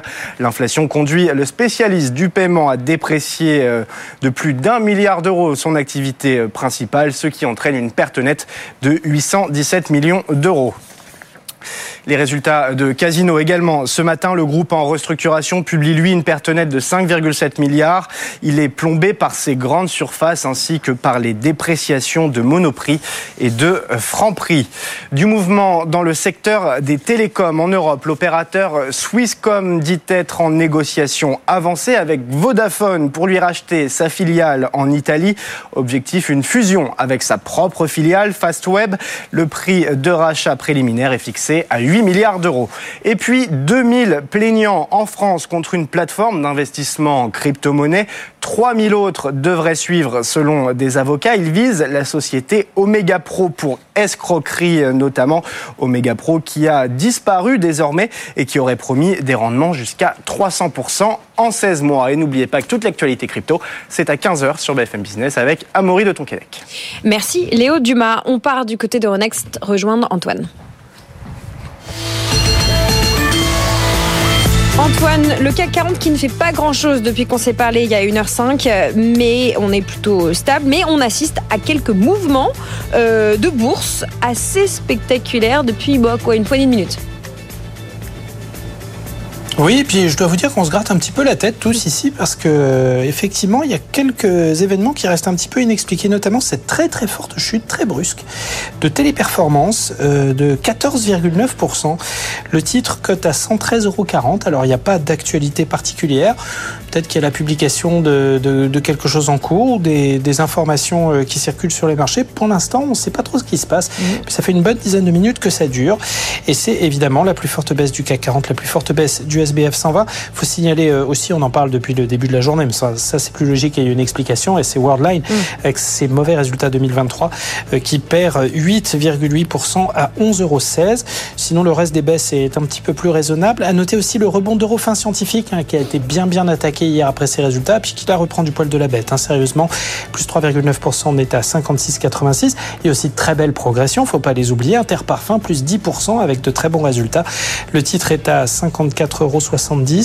On a la Cofas qui gagne 4,7%. Là aussi de bons résultats, on est à 13,55 euros. Puis alors, le mouvement spectaculaire aussi du mouvement, c'est le Bitcoin qui a gagné, euh, allez, 2000 dollars en une heure. Et alors là, c'est assez amusant. On a dépassé le cap des 59 000 dollars. J'ai tourné le dos 5 minutes et on avait déjà gagné 300 dollars. Donc on est à 59 232 dollars en ce moment. Euh, beaucoup d'analystes disent que le prochain objectif sont les 69 000, hein, désormais les plus hauts historiques. Et là, on s'y dirige à, à grands pas. Il y a vraiment de très fortes poussées haussières. L'Ether en profite, mais dans une moindre mesure. Hein, 3358 dollars. Le CAC, lui, au milieu de tout ça, ben, il est inchangé, hein, moins 0,06%, 7942 points. Mais toujours surveiller ce qui se passe autour de téléperformance. On va, on va regarder ça. Je vous en reparlerai vers midi. Ouais, en chute de presque moins 15% à l'heure où on se parle téléperformance. C'est le moment de votre histoire. Tout pour investir, l'histoire d'Antoine. Des mouvements spectaculaires, on en observe sur le cacao depuis maintenant plusieurs semaines. Racontez-nous. ben, On vient de toucher euh, surtout un plus haut historique hein, sur, euh, sur la, la, tonne de cacao. On est à 7455 dollars au dernier des comptes. Alors si on regarde la scorecard, depuis le 1er janvier, on gagne 51%, mais c'est surtout totalement spectaculaire depuis une semaine. Mm. On gagne 165%, on gagne quasiment 200% en un mois. Et effectivement, là aussi, les investisseurs ont tendance à se gratter la tête. Alors, dans une moindre mesure, parce qu'il faut bien dire qu'il y a des raisons fondamentales à cela, il y a euh, déjà une très forte vague de chaleur euh, en Côte d'Ivoire et au Ghana. Ce sont les deux principaux producteurs sur le marché mondial. Euh, cette vague de chaleur est due à l'effet El Niño, hein, qu'on connaît bien, mais qui provoque des températures vraiment, pour le coup, extrêmement désagréables et, et vraiment peu supportables et puis surtout qui pourrissent totalement les récoltes. Alors aussi bien la plante en elle-même que la capacité euh, aux récoltants de faire leur travail parce que c'est vraiment totalement mm. intenable. Du coup, euh, une maladie en plus s'est installée euh, dans les plantations de cacao. Une maladie, c'est une sorte de champignon en fait qui ronge la plante de l'intérieur et qui la sèche totalement. Et à cause de tout ça, ben, les analystes prévoient une récolte de, de mid-term. Il y a des mid-term aussi dans les, dans les récoltes de mm. cacao chaque année. Et on prévoit une récolte intermédiaire qui sera vraiment, vraiment pas bonne. Du coup, bah, qu'est-ce qu'on fait quand on est industriel? On se hedge, on, se, protège contre la, la, hausse violente des cours, euh, ce qui se passe d'habitude, mais là, ça provoque des effets totalement spectaculaires et qui vont bien bien au-delà des mouvements habituels euh, dans des cas similaires. Si bien qu'on a pas mal d'analystes du secteur des matières premières qui sont en train de nous dire que euh, la quasi-totalité, peut-être 80-85% du mouvement de hausse du moment autour du cacao est uniquement dû à la spéculation. Et alors c'est vrai que si on regarde l'activité des hedge funds depuis euh, des mois et des mois, ils se font rosser sur un certain nombre d'actifs parce qu'ils ont été euh, pris totalement à revers sur la hausse des actions, sur euh, les mouvements de taux, etc. Mais peut-être qu'ils sont en train de se refaire une santé sur des dynamiques haussières qu'on peut observer sur d'autres marchés. Et c'est peut-être justement le cacao qui en est victime. Alors pour les gros industriels, une flambée des cours comme ça, on peut répercuter le coût aux consommateurs. Ça fait partie de ces effets que Jean-Marc Daniel refuse de voir comme de la véritable inflation. Ce sont des plus ponctuels qu'autre chose. Mais pour les petits euh, exploitants et pour euh, les petits chocolatiers, je pense aux chocolatiers belges et suisses, là, ça va être beaucoup plus dur à faire passer parce que la hausse est vraiment considérable. Merci beaucoup Antoine pour ce point sur euh, les, euh, la remontée du prix euh, du cacao. On vous retrouve un petit peu plus tard pour continuer à surveiller ce qui se passe sur notre CAC 40, notamment Téléperformance qui est en, en chute de presque moins 15% à l'heure où on se parle. C'est le moment de parler d'immobilier d'un tout pour investir après une toute petite pause. À tout de suite. Tout pour investir. La place de l'IMO. La place de Limo avec Marie Cœur de Joie. Cœur de Joie qui. non, ça avait commencé par Cœur de Rue, Cœur de Joie. Cœur de, de Joie, Cœur de Roi. Bonjour ouais. Marie. Bon, en tout cas, c'est moi. Hein. Et Astrid Cousin qui nous rejoint. Vous êtes la porte-parole de Magnolia. Bonjour Astrid. Bonjour. Avec vous, mesdames, nous allons parler d'assurance emprunteur. Et ça fait un moment qu'on n'en a pas parlé. Mais oui, l'assurance emprunteur, parce que bah on n'en a pas parlé parce qu'on s'était dit bon bah ça y est, tout est réglé sur l'assurance de prêt. On a compris, mmh. ouverture à la concurrence, tout le monde en profite, a économisé 40 000 euros. Puis après, ça, c'était côté Marie Cœur de Joie. Maintenant, Marie Cœur de Roi. Et, et après, ouais, on a eu il y a quelques semaines euh, un petit rapport qui nous a dit, bah, finalement, l'ouverture à la concurrence de l'assurance de prêt, bah, ça n'a pas permis euh, d'économiser beaucoup d'argent, pas dans tous les cas, pas dans tous les profils. Et donc, c'est là où on appelle évidemment Astrid Cousin, qu'on est ravi de retrouver parce que ça faisait longtemps qu'on l'avait mmh. pas vu sur le plateau. Et oui. Et on a envie de lui poser la question, bon alors, on a vendu du rêve à tous nos auditeurs et téléspectateurs pendant des années pour nous dire qu'en fait, finalement, changer d'assurance de prêt, on s'en fiche? Alors, ce bilan, euh, il est quand même à, à, analyser un peu plus près que ça, parce qu'il y a quand même des chiffres intéressants. Ils disent qu'il y a eu un, un bond de 80% de changement euh, d'assurance de, de, prêt, donc ouais. c'est quand même énormissime. Vous l'avez vécu, vous, chez Magnolia, ça, cette espèce de, ah oui, nous, ça d'explosion a été fulgurant. C'est-à-dire que depuis, le, depuis un an et demi, on a réussi à faire changer 50 000 emprunteurs euh, de contrats d'assurance. On rappelle peut-être un peu ce que vous faites. Vous aidez les gens à comparer. Euh, Exactement. D'abord, comparer euh, bon, les contrats les plus intéressants, on va dire. On a un courtier en assurance de prêt et après on accompagne bien évidemment les personnes dans le changement d'assurance, bien que ce soit plus, plus facile aujourd'hui. On, bon, on va en reparler, on va en reparler. Ouais. Mais, mais bien sûr, donc voilà. Ce, ce, mais voilà, ce que je disais, 80% de plus de changements d'assurance de prêt. En revanche, le marché de la concurrence a à peine bougé, puisque aujourd'hui, il est passé, d'après ce rapport du CCSF, mais qui a Mhm. été fait bien trop tôt selon moi aussi, euh, il est passé de euh, s- euh, 15,3 à 16,1. Donc on a même oui, c'est ça. C'est-à-dire que on a bougé les banques, les à qui prêtent euh, de l'argent, qui, qui émettent les crédits immobiliers, elles restent quand même en quasi-monopole sur le marché elles ont encore de prêt. 85% du marché. Tranquille, mais le marché est tellement énorme que tant bien même qu'il y ait 100 000, 200 000, 300 000 emprunteurs qui, vont, qui changent, finalement, ça, ça bouge assez peu. Mais, mais comment on explique ça finalement? Ce que je veux dire, c'est comment on explique, alors qu'on a passé notre temps à dire euh, les banques pratiquent des tarifs deux à trois fois plus élevés que les euh, assureurs alternatifs, euh, vous avez tout intérêt à changer, maintenant vous pouvez le faire. Comment on explique que les banques restent avec quand même malgré tout cette main sur ce marché-là en fait Parce qu'il y a toujours la, la, la pression euh, qui exerce la banque sur l'emprunteur. Donc déjà, il faut savoir que depuis 10 ans, même plus, depuis 2010, donc depuis 14 ans, un emprunteur, il peut changer d'assurance de prêt quand il le souhaite. Il peut aussi choisir une assurance de prêt quand il le souhaite et en changer quand il le souhaite. Finalement, on crée des lois pour contourner les premières, puisque les premières lois ne fonctionnent pas. Finalement, on se rend compte que l'emprunteur, il n'arrive jamais à choisir l'assurance de prêt qu'il souhaite. Ensuite, on crée des lois pour changer, mais dans un cadre temporel très précis, ça ne fonctionne pas. Donc, on crée des lois pour, finalement pour euh, mettre un pansement sur toutes les difficultés des législations. par les lois. Voilà, des difficultés Mais la première Donc, difficulté, c'est une difficulté de connaissance. C'est-à-dire qu'il y a trop peu de Français et de Françaises qui savent qu'ils peuvent éviter des frais euh, et choisir, euh, et changer d'assureur. Alors, oui, je pense qu'il y a un, un premier, peut-être en effet un premier euh, euh, problème euh, lié à l'information qui va vers l'emprunteur. Et les autres problèmes, c'est quoi alors? Et les autres problèmes, c'est ensuite un emprunteur, il a un peu peur de son banquier. Tiens, s'il change d'assurance, est-ce qu'il va bien vouloir m'emprunter, me donner Me à donner, nouveau ouais. euh, pour un nouveau projet Parce qu'on va pas se mentir, au démarrage du crédit, on va rentrer dans le détail sur ceux qui changent véritablement d'assurance de prêt, mais on est d'accord que euh, au démarrage du crédit, on a une immense majorité euh, d'emprunteurs qui prennent évidemment l'assurance auprès de la banque prêteuse, parce que c'est ce qui rapporte de l'argent à la banque aussi. Bien sûr. Et d'ailleurs, plus les lois s'ouvrent euh, sur le changement d'assurance, moins on a d'emprunteurs finalement qui vont prendre l'assurance au moment de, de l'octroi Mm. du crédit. Par exemple, nous avant, l'assurance de prêt sur les nouveaux crédits, c'était euh, Enfin, avant, donc il y a un an, c'était euh, 30% de notre business. Aujourd'hui, c'est 10%. Donc 90% de notre business, c'est le changement d'assurance. Donc ça montre bien qu'il y a quand même quelque chose qui se passe, que finalement, plus on ouvre le crédit, plus on ouvre le marché de l'assurance euh, la dans un second hein. temps, en fait, plus toutes les personnes euh, qu'on captait avant dans un premier temps, aujourd'hui sont beaucoup plus difficilement captables. Preuve que finalement, les banques, elles n'ont pas forcément la meilleure attitude possible vis-à-vis des, des Marie est dans sa mission.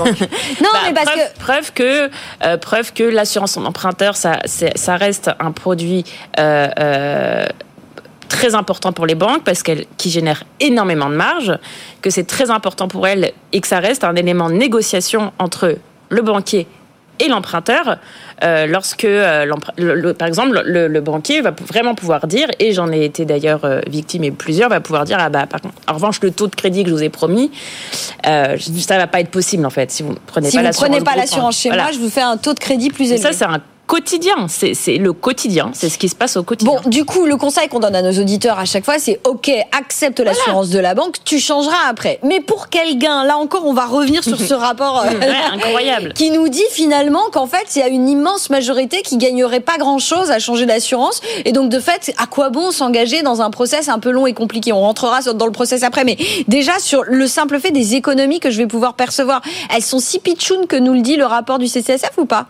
Alors nous, on est vraiment sur euh, une économie moyenne de 10 000 euros. Euh, Par crédit IMO, votre économie moyenne, c'est 10 000 euros. Voilà. Donc, on a du mal à comprendre. On a vraiment du mal à comprendre d'où viennent ces chiffres. De toute façon, ce rapport, on a du mal à comprendre, à l'analyser de manière générale. Euh, donc voilà, nous en tout cas, on n'a pas du tout ce niveau d'économie et on comprend aussi que les personnes qui économisent 1000 euros sur 25 ans, elles vont pas forcément se lancer. Effectivement, Euh, voilà. il faut toujours Donc, calculer ses gains euh, derrière. Bien sûr. Euh, le rapport aussi, par exemple, il prétend que c'est une loi qui est destinée au CSP+. Euh, ce qui est euh, un peu contradictoire avec le fait d'économiser 2000 euros, mais bon, euh, alors que c'est une loi au contraire qui, qui, qui est destinée à tout le monde. Simplement, pourquoi il y a plus de CSP+, c'est parce que euh, finalement, les soucis d'économie ou les, le- gérer son budget, etc., ça va être, être un peu plus un sujet de préoccupation des classes supérieures qui vont et surtout réaliser des économies monumentales parce qu'en fait un CSP+ il économise il, il, est- il emprunte un million d'euros et il va Oui, pouvoir donc économiser parfois économies, 50, elles sont- 60 Ouais, 000 euros. C'est-à-dire que En fait, c'est peut-être qu'on ça. a moins, euh, on est moins gêné d'aller négocier, de, de prendre du risque dans la discussion. On en Avec la banque aussi, ouais, de cette- de ce rapport de droit et un rapport à Et la de négociation. rapport de Voilà, c'est mon argent, c'est important et je suis effectivement à 2000 euros près, même si j'emprunte euh, un million. Tout à fait. Tout le monde ne lit pas les échos, le Figaro. Et, et- euh, et puis il y a un autre truc, et il y a un autre truc, enfin où je rejoins ce que dit Lorraine, c'est qu'il y a ce rapport de force avec le banquier, c'est-à-dire que quand moi j'ai énormément d'épargne et plein de produits d'épargne auprès de ma banque, je sais que je suis plus en rapport euh, de pouvoir vis-à-vis de mon banquier que quand je suis plutôt CSP- pour le coup. Exactement, c'est exactement ça. C'est une question de rapport et une question de pouvoir, alors qu'aujourd'hui, justement, cette loi, elle est faite pour qu'il y ait plus de problèmes de pouvoir, en fait. Bon, euh, on a dit 10 000 euros d'économie en moyenne chez vous, chez Magnolia. Je crois que vous êtes le plus gros acteur euh, du courtage en assurance de prêt, ou l'un des plus gros a priori. Hein. Voilà, un des plus gros. En oui. pure- en Vous nous rappelez votre business model en toute transparence pour ceux qui nous écoutent? On est un comparateur en assurance de prêt, donc c'est-à-dire qu'on met à peu près en concurrence une trentaine d'offres. Vous remplissez un petit comparateur, vous mettez plein plein d'informations sur vous. Ça vous sort les 10 meilleurs tarifs. Et puis vous souscrivez en ligne, etc. En fait, on a un courtier qui, trava- qui travaille via un comparateur. Mm.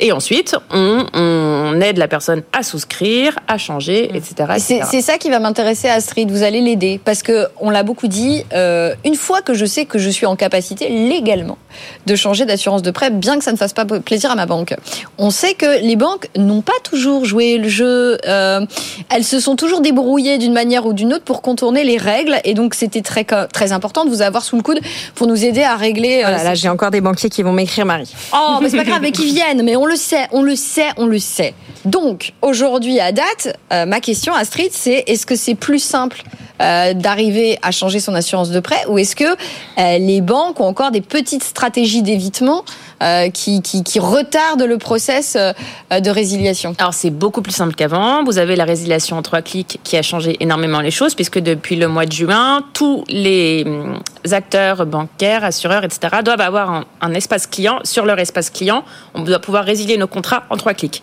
Donc ça, ça- Comparable au changement de banque, par exemple? Euh, En alors, termes d'usage, enfin d'expérience utilisateur, Ça- doit être simple. ça va être, voilà, ça va être surtout sur des contrats d'assurance. Donc nous, ça a facilité les choses hein, de manière incroyable parce qu'aujourd'hui, tout le monde peut euh, enfin, télécharger ses pièces et, euh, et, et changer de contrat vraiment en trois clics. Donc ça a raccourci les délais de réponse des banques. On était à trois semaines avant ça. hein. Maintenant, on est à moins de dix jours. Ouais. Euh, donc il y a quand même plus la loi qui a été qui a facilité le changement en enlevant toutes les contraintes de délai, de préavis, etc. Donc on est quand même sur des Une changements. fluidité, quand Voilà, même, une ouais. fluidité et des changements d'assurance qui aujourd'hui se font très très facilement.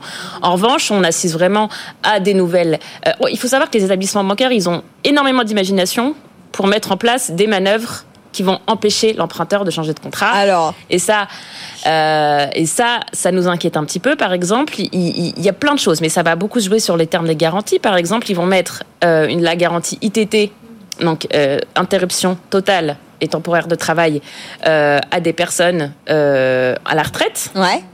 En garantie obligatoire, ce qui fait que nous, de l'autre côté, on ne peut pas proposer un contrat équivalent puisqu'on ne peut pas. Oui, parce qu'on rappelle Astrid, c'est-à-dire que la seule raison pour laquelle la banque peut s'opposer au changement d'assurance, c'est si votre nouvelle assurance n'a- n'apporte pas autant de garanties que la première. Voilà, Et exactement. donc là, elles Ils vont jouer là-dessus. Donc elles vont ajouter des garanties pas nécessaires à certains emprunteurs pour finalement ouais, les contrats inutiles, inutiles. Ouais, ouais. pour les contraindre à rester chez elles parce qu'elles savent pertinemment que. Et euh, nous, de l'autre côté, on ne peut pas proposer une garantie à un emprunteur euh, dont il n'aura absolument jamais utilité. Ça va être pareil pour la garantie perte d'emploi, qu'elle va donner essentiellement aux cadres, donc à des personnes qui n'ont absolument pas besoin de garantie perte d'emploi. Elle va jouer aussi sur les franchises.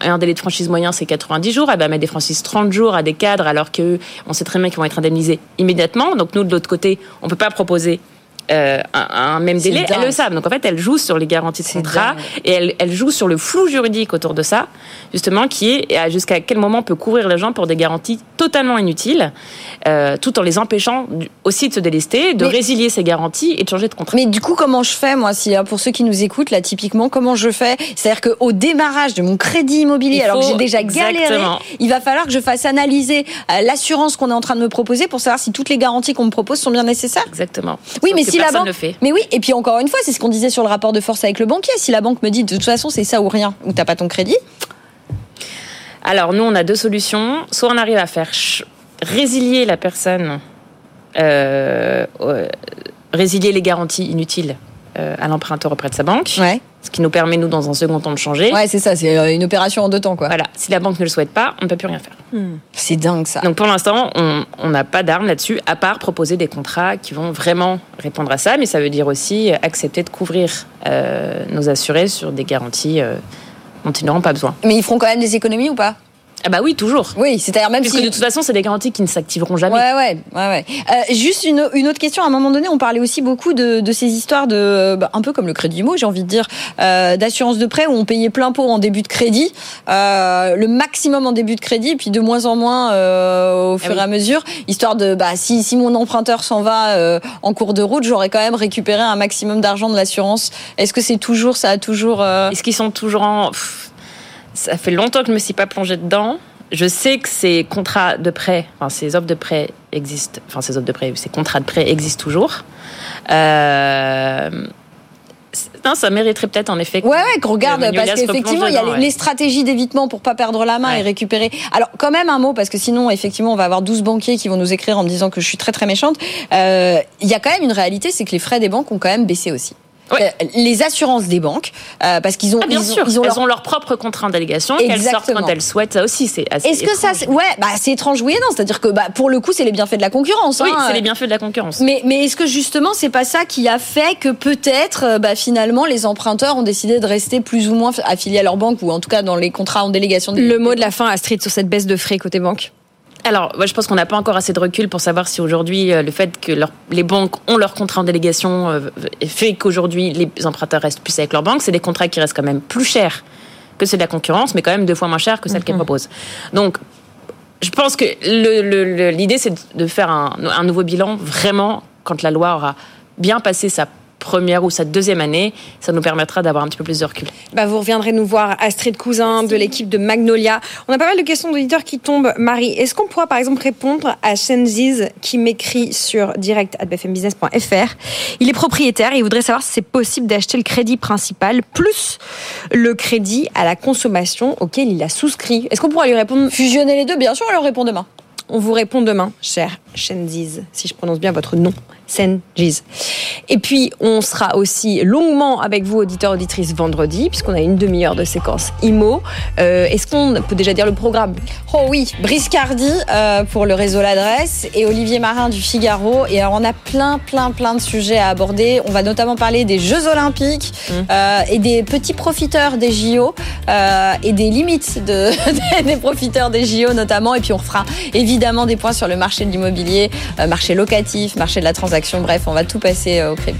Et on parlera du DPE qui s'affiche pour ceux qui nous écoutent, euh, qui nous regardent, pardon. On a lancé le décompte. Il est où? DPE. Je le vois pas, je le vois pas, j'ai pas mis mes lunettes. Voilà, on n'est pas outillés dans ce plateau. On se retrouve demain, Marie d'abord avant, et puis vendredi, vous nous envoyez vos questions direct at bfmbusiness.fr ou sur LinkedIn, je vous lis également. Et puis on répond à vos questions sur les nombreux sujets immobilier et logement dans cette émission avec les meilleurs experts et analystes du secteur. On marque une rapide pause et après je vous, emmène en voyage. Je vous emmène du côté de la Chine. On va faire le point sur les actions chinoises. Est-ce que c'est le moment d'y retourner ou d'y aller? Et puis on finira en parlant Piémont, en parlant du Piémont et des vins italiens. À tout de suite après la pub.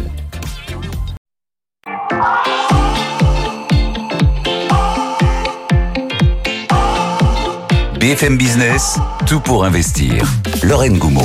Tout pour investir, on va parler de la Chine avec Romain Joudela. Bonjour Romain. Bonjour Lorraine. Vous êtes le cofondateur de Colbert. On va se demander si l'année du dragon de bois, si je dis pas de bêtises, euh, signera le grand retour des actions chinoises dans vos portefeuilles. Parce que beaucoup d'entre vous, peut-être, ont arrêté d'y croire, ont même, arrêté, de regarder la Chine parce que, bon, pour plein de raisons.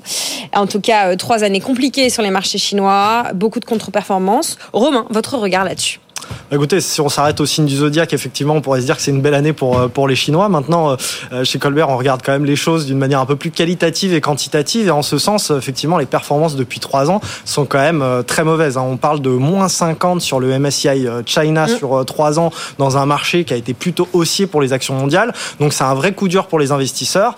Et pour vous donner quand même quelques datas, hein, si on regarde juste euh, les investisseurs, euh, les plus gros investisseurs mondiaux, notamment les, aux États-Unis, les gros fonds de pension, ils ont quitté la zone depuis plus de trois ans pour arriver à une exposition proche de zéro sur fin 2023.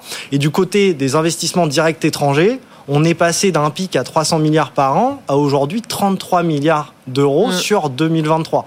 Donc euh, il y a un vrai sujet sur la, sur la classe d'actifs. Bon, on fait un rapide état des lieux du marché chinois. Évidemment, l'idée de cette séquence, elle est très courte. C'est pas de faire euh, une revue euh, intensive de la Chine, mais voilà, donner des petites clés pour mieux penser ces investissements. Oui, bien sûr. Alors, c'est vrai qu'avant de parler du potentiel, c'est toujours intéressant de savoir pourquoi ça a baissé. et aujourd'hui, si on doit rapidement retenir plusieurs éléments, il y a déjà un élément structurelles qu'il faut retenir, ces interrogations sur la croissance. Mm. Ces interrogations sur la croissance sont à raison en fait justifiées puisque on a eu une croissance certes en absolu sympathique en 2023, à savoir 5,2%. C'est des chiffres made in China. Hein. Voilà, exactement, chiffres made in China, mais néanmoins avec une ampleur intéressante, mais avec une tendance qui est plutôt baissière liée au défi démographique. Mm. On attend entre 4,5 et 5 en 2024 et probablement en dessous de 4% euh, par la suite. Donc ça, c'est le sujet majeur. Cette croissance, en plus, elle a été euh, basé sur un moteur historique qui euh, euh, sont les exportations. Hein. On parlait de la Chine, usine du monde. Bah, ces exportations, depuis 2018 et les nouveaux droits de douane qui sont arrivés, ça a été beaucoup plus compliqué. Elles sont même en territoire négatif à fin 2023. On a même des entreprises, notamment américaines, qui réfléchissent à quitter la zone ou à ouvrir des nouvelles unités de production en dehors de la Chine, comme par exemple Apple. Donc, effectivement, du côté de, de, de, des exportations, c'est compliqué. Et du côté plutôt de, de la croissance liée à la consommation et au marché domestique, qui est quand même le grand pari de la Chine, mm. bah là c'est pareil, euh, consommation et confiance, euh, notamment l'année dernière, ça a été très très compliqué. Même si la Banque centrale a voulu augmenter la masse monétaire via la baisse des taux de réserve pour faciliter l'octroi de crédit, bah, les ménages en face, ils n'ont pas confiance. Ils ont perdu beaucoup d'argent en immobilier et en actions chinoises et on verra qu'ils n'ont pas beaucoup d'autres solutions. Donc il y a des taux d'épargne qui ont dépassé les 40% quand même. Hein. 40% de taux d'épargne. Ça fait pâlir nos quoi 17% en France On est autour de 17. Bon, 2024, euh, peut-être l'année de la reprise en main. Le gouvernement chinois sort des plans presque tous les quatre matins. Pardon de résumer ça un peu rapidement. Mm. Mais voilà, on a l'impression qu'il se passe quelque chose. Des mesures de soutien à grande échelle, pas vues depuis longtemps, sont-elles sur la table?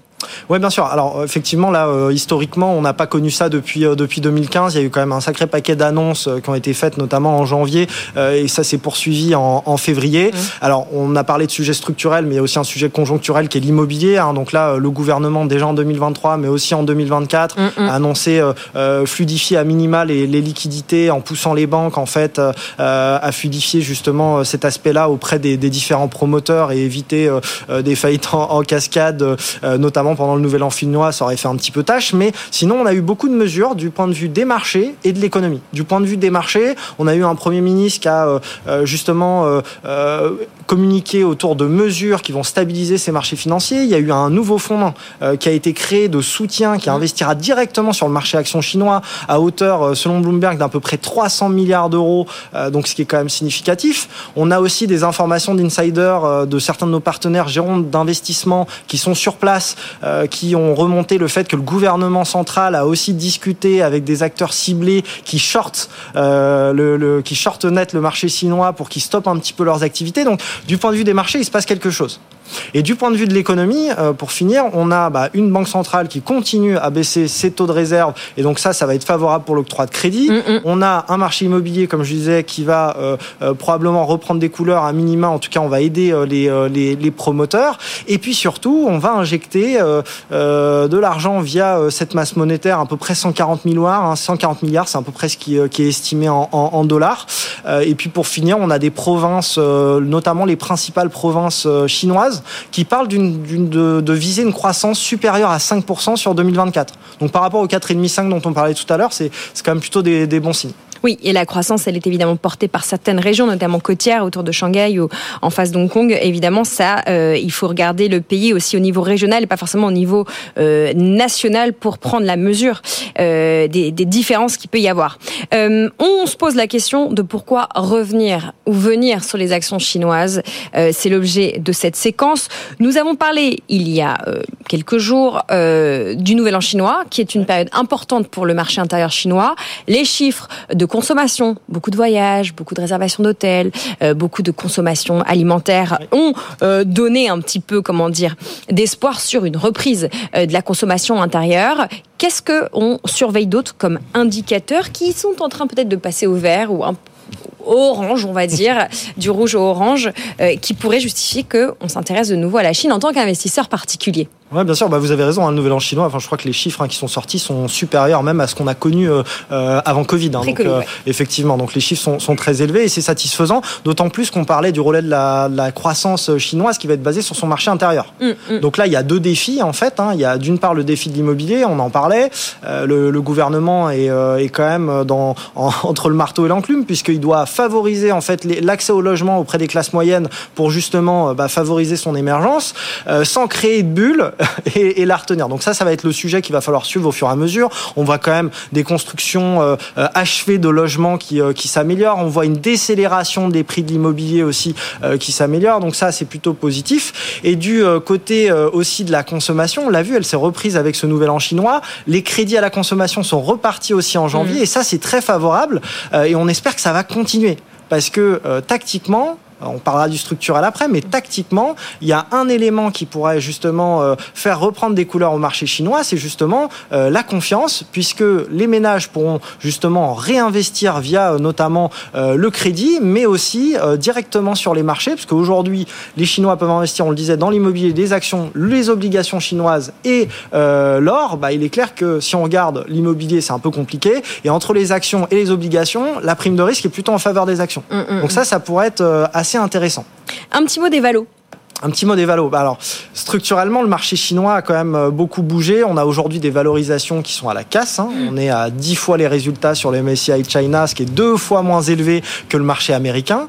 Et puis surtout, ce qu'il faut avoir en tête, c'est qu'on le compare à une valorisation d'il y a 15 ans, qui était basée sur une Chine qui favorisait la production et les exportations, alors qu'aujourd'hui, la Chine est un leader technologique. Mm, mm, mm. Euh, la Chine, aujourd'hui, euh, c'est le leader notamment sur euh, le, tout ce qui est climate tech, donc technologie du climat sur la 5G. Euh, je prends par exemple l'exemple de Huawei, qui, a, qui est l'entreprise au niveau mondial qui a déposé le plus de brevets ces dernières années. Mhm. Mm -hmm. euh, si on regarde d'ailleurs du point de vue même global, la Chine est l'acteur qui dépose le plus de brevets dans l'innovation euh, donc sur ces dernières années, même par rapport aux États-Unis et au Japon. Et on a des dépenses en recherche et développement qui sont en très forte accélération et même au-delà en termes de croissance des États-Unis et du Japon également. Donc on a un territoire fertile structurellement euh, sur l'aspect d'innovation et qui veut être vraiment au devant euh, de la scène sur cet aspect-là. Voilà, d'ailleurs on parle beaucoup d'IA, la Chine a sa propre vision et son propre euh, comment dire écosystème d'acteurs IA. Nvidia la semaine dernière communiqué sur ce qui est l'entreprise qui pensait être leur plus gros concurrent et Nvidia a montré du doigt Huawei en disant c'est Huawei qui est potentiellement le plus gros concurrent de Nvidia. Alors évidemment Huawei c'est un acteur sur plusieurs pans de l'économie et euh, de l'intelligence artificielle entre autres. Mais voilà, c'est intéressant de voir que cette entreprise Nvidia, elle identifie Huawei comme un concurrent. Bon, on parle d'investissement dans cette séquence. On essaye d'outiller ceux et celles qui nous écoutent. Comment on investit sur la Chine si on est positivement euh, convaincu par ce que vous venez de nous décrire, cher Romain Ouais, bien sûr. Alors, il est vrai que dresser un constat est, un peu compliqué. En fait, les valorisations sont tellement basses aujourd'hui euh, que même si on, on dresse un tableau aujourd'hui qui est plutôt orange que vert, mm. ça peut euh, faire bondir le marché chinois d'une manière assez significative, surtout si les mesures de soutien euh, continuent. Hein. Donc, euh, c'est ça qu'il faut bien avoir en tête. Donc, maintenant, la question qui va se poser, c'est déjà est-ce que vous êtes investi ou pas sur cette zone? Si vous n'êtes pas du tout investi sur cette zone et que vous pouvez prendre des risques, parce que ça reste des actions et des actions émergentes à fortiori, allez-y, commencez à investir progressivement. Si par contre vous êtes pas, si vous êtes déjà investi, conservez votre position, attendez peut-être d'avoir un petit peu plus de visibilité sur cette zone. Et pour ça, comment vous pouvez faire? Alors il y a la gestion indicielle, il y a la gestion active.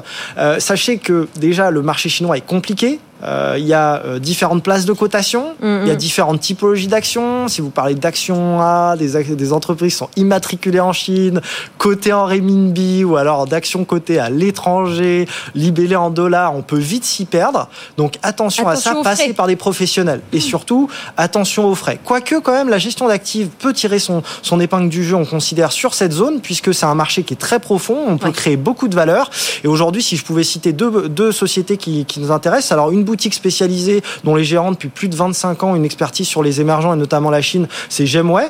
et puis du côté d'une grande banque américaine que vous connaîtrez tous, à savoir JP Morgan, qui a également une implantation sur place avec de nombreux gérants et analystes qui proposent également une expertise sur les actions domestiques, donc les actions A, mais aussi une, une, expertise sur les actions plus globales au niveau, au niveau du territoire dans sa globalité. La gestion active que vous pensez outiller pour pouvoir éclairer euh, ceux et celles qui peuvent y avoir recours. Et les ETF, on en pense quoi?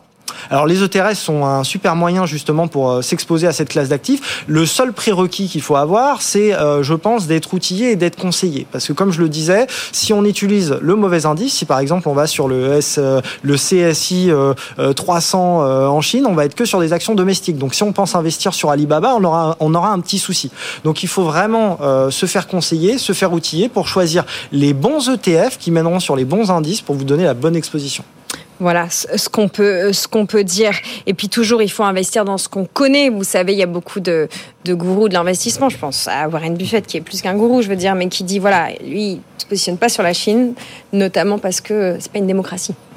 il y a aussi cet aspect politique à prendre en compte, tout à fait. Voilà ce qu'on pouvait dire euh, sur euh, la Chine. Pourquoi il faut regarder euh, ce qui s'y passe ou regarder regarder à nouveau ce qui s'y passe euh, parce que euh, les choses bougent. Bon, après, à très court terme, si je vous fais un rapide point marché, euh, c'est euh, les marchés côté, euh, enfin, les indices chinois sont euh, plutôt font plutôt grise mine malgré pas mal d'annonces du côté d'Hong Kong. Il y a pas mal de restrictions sur les financements du marché immobilier qui ont été supprimés ces derniers jours et on essaye évidemment d'envoyer des signaux positifs. Le Hang Seng fermé hier en baisse à moins 1%. En Chine continentale, le CSI 300 dont vous venez de parler, Romain, reculé aussi. On est dans l'intentisme parce qu'évidemment, il y a aussi des, chiffres qui sont attendus dans la nuit euh, de jeudi à vendredi pour ceux qui nous écoutent en podcast. Donc cette nuit, pour ceux qui nous écoutent en direct, euh, qui euh, devraient peut-être des indicateurs PMI qui pourraient faire changer les choses. Et puis un rendez-vous à noter si vous suivez l'actualité chinoise, enfin en tout cas l'actualité économique. L'Assemblée nationale chinoise va se réunir le 5 mars, la semaine prochaine, pour eh bien examiner encore des plans, encore des plans, parce que le gouvernement chinois adore mettre des plans sur la table, notamment des plans qui vont concerner le développement économique au sens large. Voilà. Donc le 5 mars, voilà côté macro ce qu'il faut surveiller si vous vous intéressez euh, à la Chine et à son marché. Merci beaucoup Romain Joudla, cofondateur de Colbert, avec nous, avec vous, chers investisseurs, investisseuses. Euh, on débriefe l'actualité économique et puis on essaye thématiquement de zoomer sur les sujets qui vous intéressent et qui vous concernent. Vous suivez peut-être la bourse en direct sur nos bandeaux ou sur vos applications euh, d'investissement. Euh, Téléperformance est très dans le rouge, moins 21%. Michel m'écrit qu'il est un peu investi sur Téléperformance. Il nous demande comment réagir lorsque ça baisse comme ça autant en quelques heures. Euh, Antoine nous disait à 11h05 qu'il observait cette baisse et qu'à Euronext, on n'arrivait pas encore tout à fait à l'expliquer. Beaucoup d'analystes sont positifs sur la valeur, mais je la trouve très volatile, nous écrit Michel. Comment se positionner lorsqu'on est investisseur particulier long terme. On va essayer de rappeler Antoine avant la fin de cette émission pour qu'il puisse vous éclairer, euh, cher Michel. Vous continuez à nous écrire, l'adresse est direct à bfmbusiness.fr. On répond à vos questions. En attendant de vous éclairer sur Téléperformance, on va parler Piémont, on va parler vin italien, parce qu'on continue à parler construction de patrimoine. À tout de suite. Tout pour investir. Investir autrement. Je vous emmène en Italie pour parler d'investissement thématique dans le vin avec Angélique de Langsin. Bonjour Angélique. Bonjour Lorraine. Vous êtes la directrice générale déléguée d'Ideal Wine. On parle de vin italien ce matin. Pourquoi s'intéresse-t-on à la concurrence Vous aimez la truffe, Lorraine? Je ne suis pas une grande fan de truffe et j'apprécie plutôt la manière dont la cuisine italienne euh, met en valeur la truffe que la mode euh, française de mettre de la truffe partout. Partout, absolument. Alors, le, Piémont est l'écrin de la truffe blanche, en fait, hein, d'Alba. Donc, euh, c'est un haut lieu de la gastronomie transalpine, mais c'est aussi un, haut lieu historique de la, de la vigne, hein, puisque dans le Piémont, vous avez des, des, des, pollens qui attestent de la présence de la vigne depuis le 5e siècle avant Jésus-Christ. Et c'est un vignoble que, Pline l'Ancien déjà euh, vantait dans ses écrits.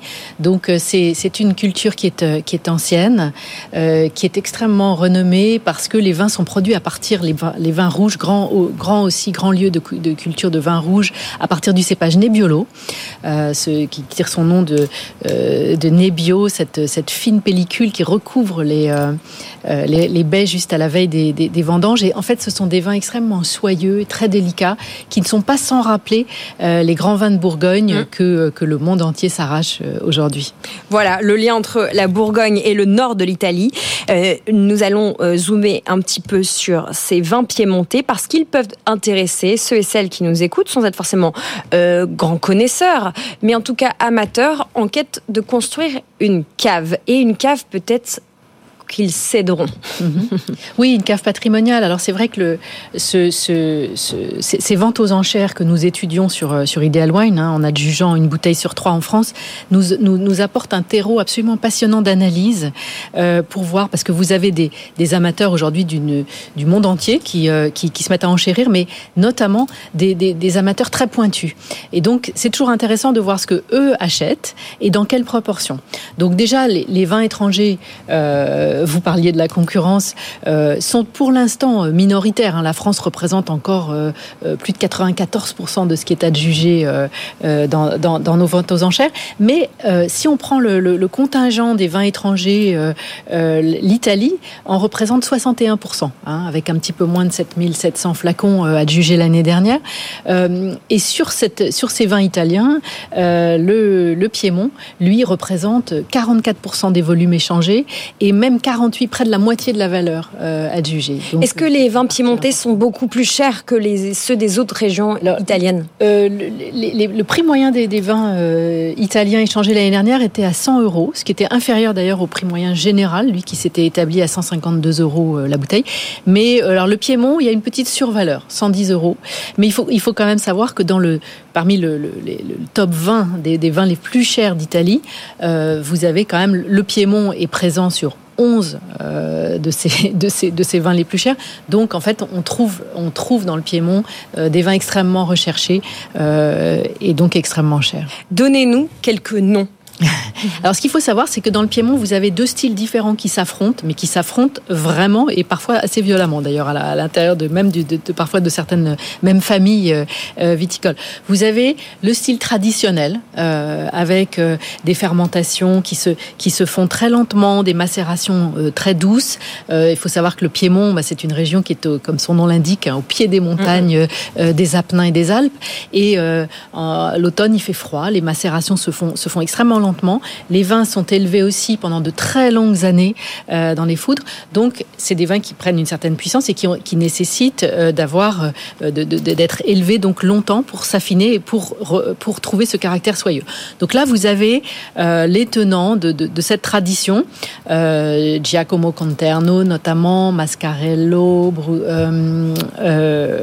Burlotto, Rinaldi, qui sont des qui sont vraiment les tenants de cette tradition. Et puis vous avez une école qui a voulu euh, moderniser un petit peu ses pratiques, extraire un peu plus rapidement, un peu plus fortement, pour euh, donner des vins prêts à boire peut-être un petit peu plus vite, mais aussi plus ronds, euh, plus puissants, et puis pour satisfaire aussi un goût, parce qu'il faut bien savoir que le, critique Robert Parker a, valorisé un certain nombre de ces, de ces domaines, comme Angelo Gaia, Roberto Voerdio. Donc là, on a, on a vraiment écoles. On va reparler du rôle de Parker, de Robert Parker sur la visibilité ou en tout cas le stéréotype qu'on peut se faire de Piémont. Mais excusez-moi Angélique, je suis obligée de vous couper. Le titre Téléperformance est en chute de moins 25%. Il vient d'être suspendu à la bourse. On va rejoindre Antoine euh, Larigauderie du côté de Renex pour un rapide point sur ce qui se passe du côté de Téléperformance. Antoine Oui, alors le titre euh, recote. hein. Finalement, il perd en ce moment effectivement 25,6%. Il tombe sous les 100 euros, hein. 99 euros, 98 euros, 92 à l'instant. En fait, ce qui se passe, c'est qu'hier soir, il y a une grosse fintech suédoise qui s'appelle Klarna, euh, qui a sorti un communiqué de presse alors, assez étonnant, puis alors vraiment euh, en fanfare, en disant c'est formidable, nous, euh, nos services clients, on a réussi à les supprimer aux deux tiers pour embrayer sur un système qui est entièrement géré par euh, ChatGPT. Voilà. Et donc, c'est un système qui est efficace, qui répond à toutes les sollicitations et peut-être mieux qu'un centre d'appel, et qui en même temps fait le travail de 700 personnes. Mmh. Donc, euh, fort de ça, alors on peut se dire, c'est quand même étonnant que la réaction soit aussi forte sur Téléperformance ce matin, alors que le communiqué de presse de cette société est quand même sorti hier soir. Mais mmh. voilà, la bourse, c'est aussi des humains, hein. c'est des gens qui se rendent compte euh, en cours de matinée, tiens, ben, oulala. Et un gros intervenant, un analyste avec euh, une note euh, pondue vite fait, des investisseurs un petit peu inquiets euh, qui se sont mis d'accord pour un peu partager leurs chiffres et leurs perspectives ont peut-être été à l'origine de, cette, de ce très très fort décrochage de, de téléperformance qui est aussi une valeur, qu'il faut le dire, mm. peut-être particulièrement spéculative de temps en temps avec des actus vraiment compliqués à gérer. Et là, du coup, bah, on a cette très forte baisse de téléperformance. Donc moins 26% là en ce moment à 98,48 euros. Cette fois encore, il est question d'IA, mais il est question d'IA qui peut faire concurrence effectivement à tout un pan du business model de téléperformance. Pour être honnête, il faut bien aussi dire que Téléperformance travaille lui-même à des systèmes d'intelligence artificielle depuis quelques années, euh, qui communiquent pas beaucoup dessus, et que bah, c'est peut-être justement euh, l'opposition de ces deux réalités qui est en train de se réaliser en bourse. Merci beaucoup Antoine. Décryptage à chaud de Téléperformance, euh, crainte autour de l'IA, on l'entend. Merci beaucoup. On vous retrouve un petit peu plus tard sur notre antenne pour continuer à surveiller la situation. On retourne dans l'interview avec Angélique de Langsin. Nous étions en train de voyager sereinement au pied des montagnes italiennes, du côté du Piémont avec vous, Heidi Wine. On parlait de l'influence du critique Robert Parker sur ces vins piémontais. Angélique, en substance, que faut-il retenir pour nos auditeurs et auditrices? Alors, euh, effectivement, vous avez deux, écoles, hein, comme je, l'indiquais. Euh, l'école traditionnelle, euh, qui, fait perdurer des, techniques de vinification, de macération qui, privilégient le temps long et, et la douceur aussi.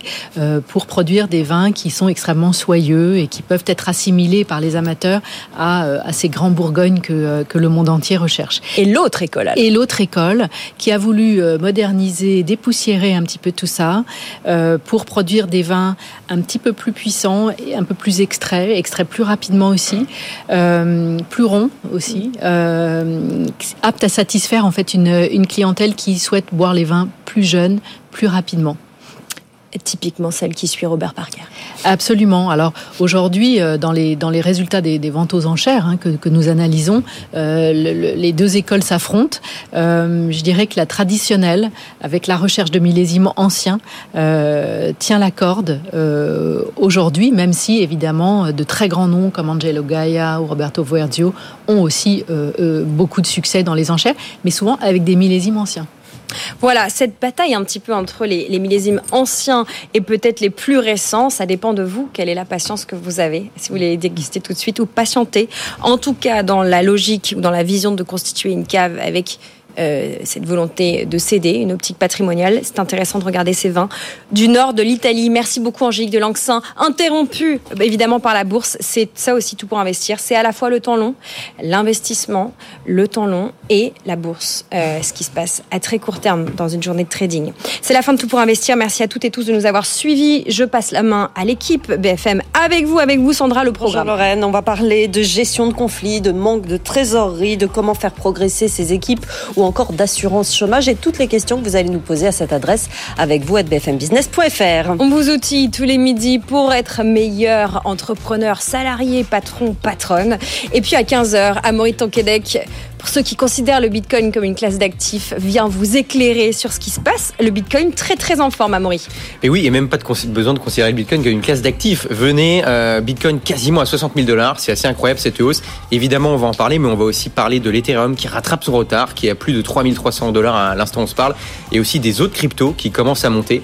On va essayer de faire des projections sur le comment va évoluer le reste du marché dans les jours qui viennent. Voilà, 15h, 15h, 15h, BFM Crypto le club à 21h30 en podcast à n'importe quelle heure du jour et la nuit. Bitcoin, effectivement, qui se négocie précisément autour de 59 268 euh, dollars à 11h57 sur notre antenne. Bonne écoute sur BFM Business. Restez branchés. Décryptage aussi de ce qui se passe avec Téléperformance à suivre dans BFM Bourse avec Guillaume Sommerer, Julie Cohen et toute l'équipe euh, réunie. À demain. Tout pour investir sur BFM Business.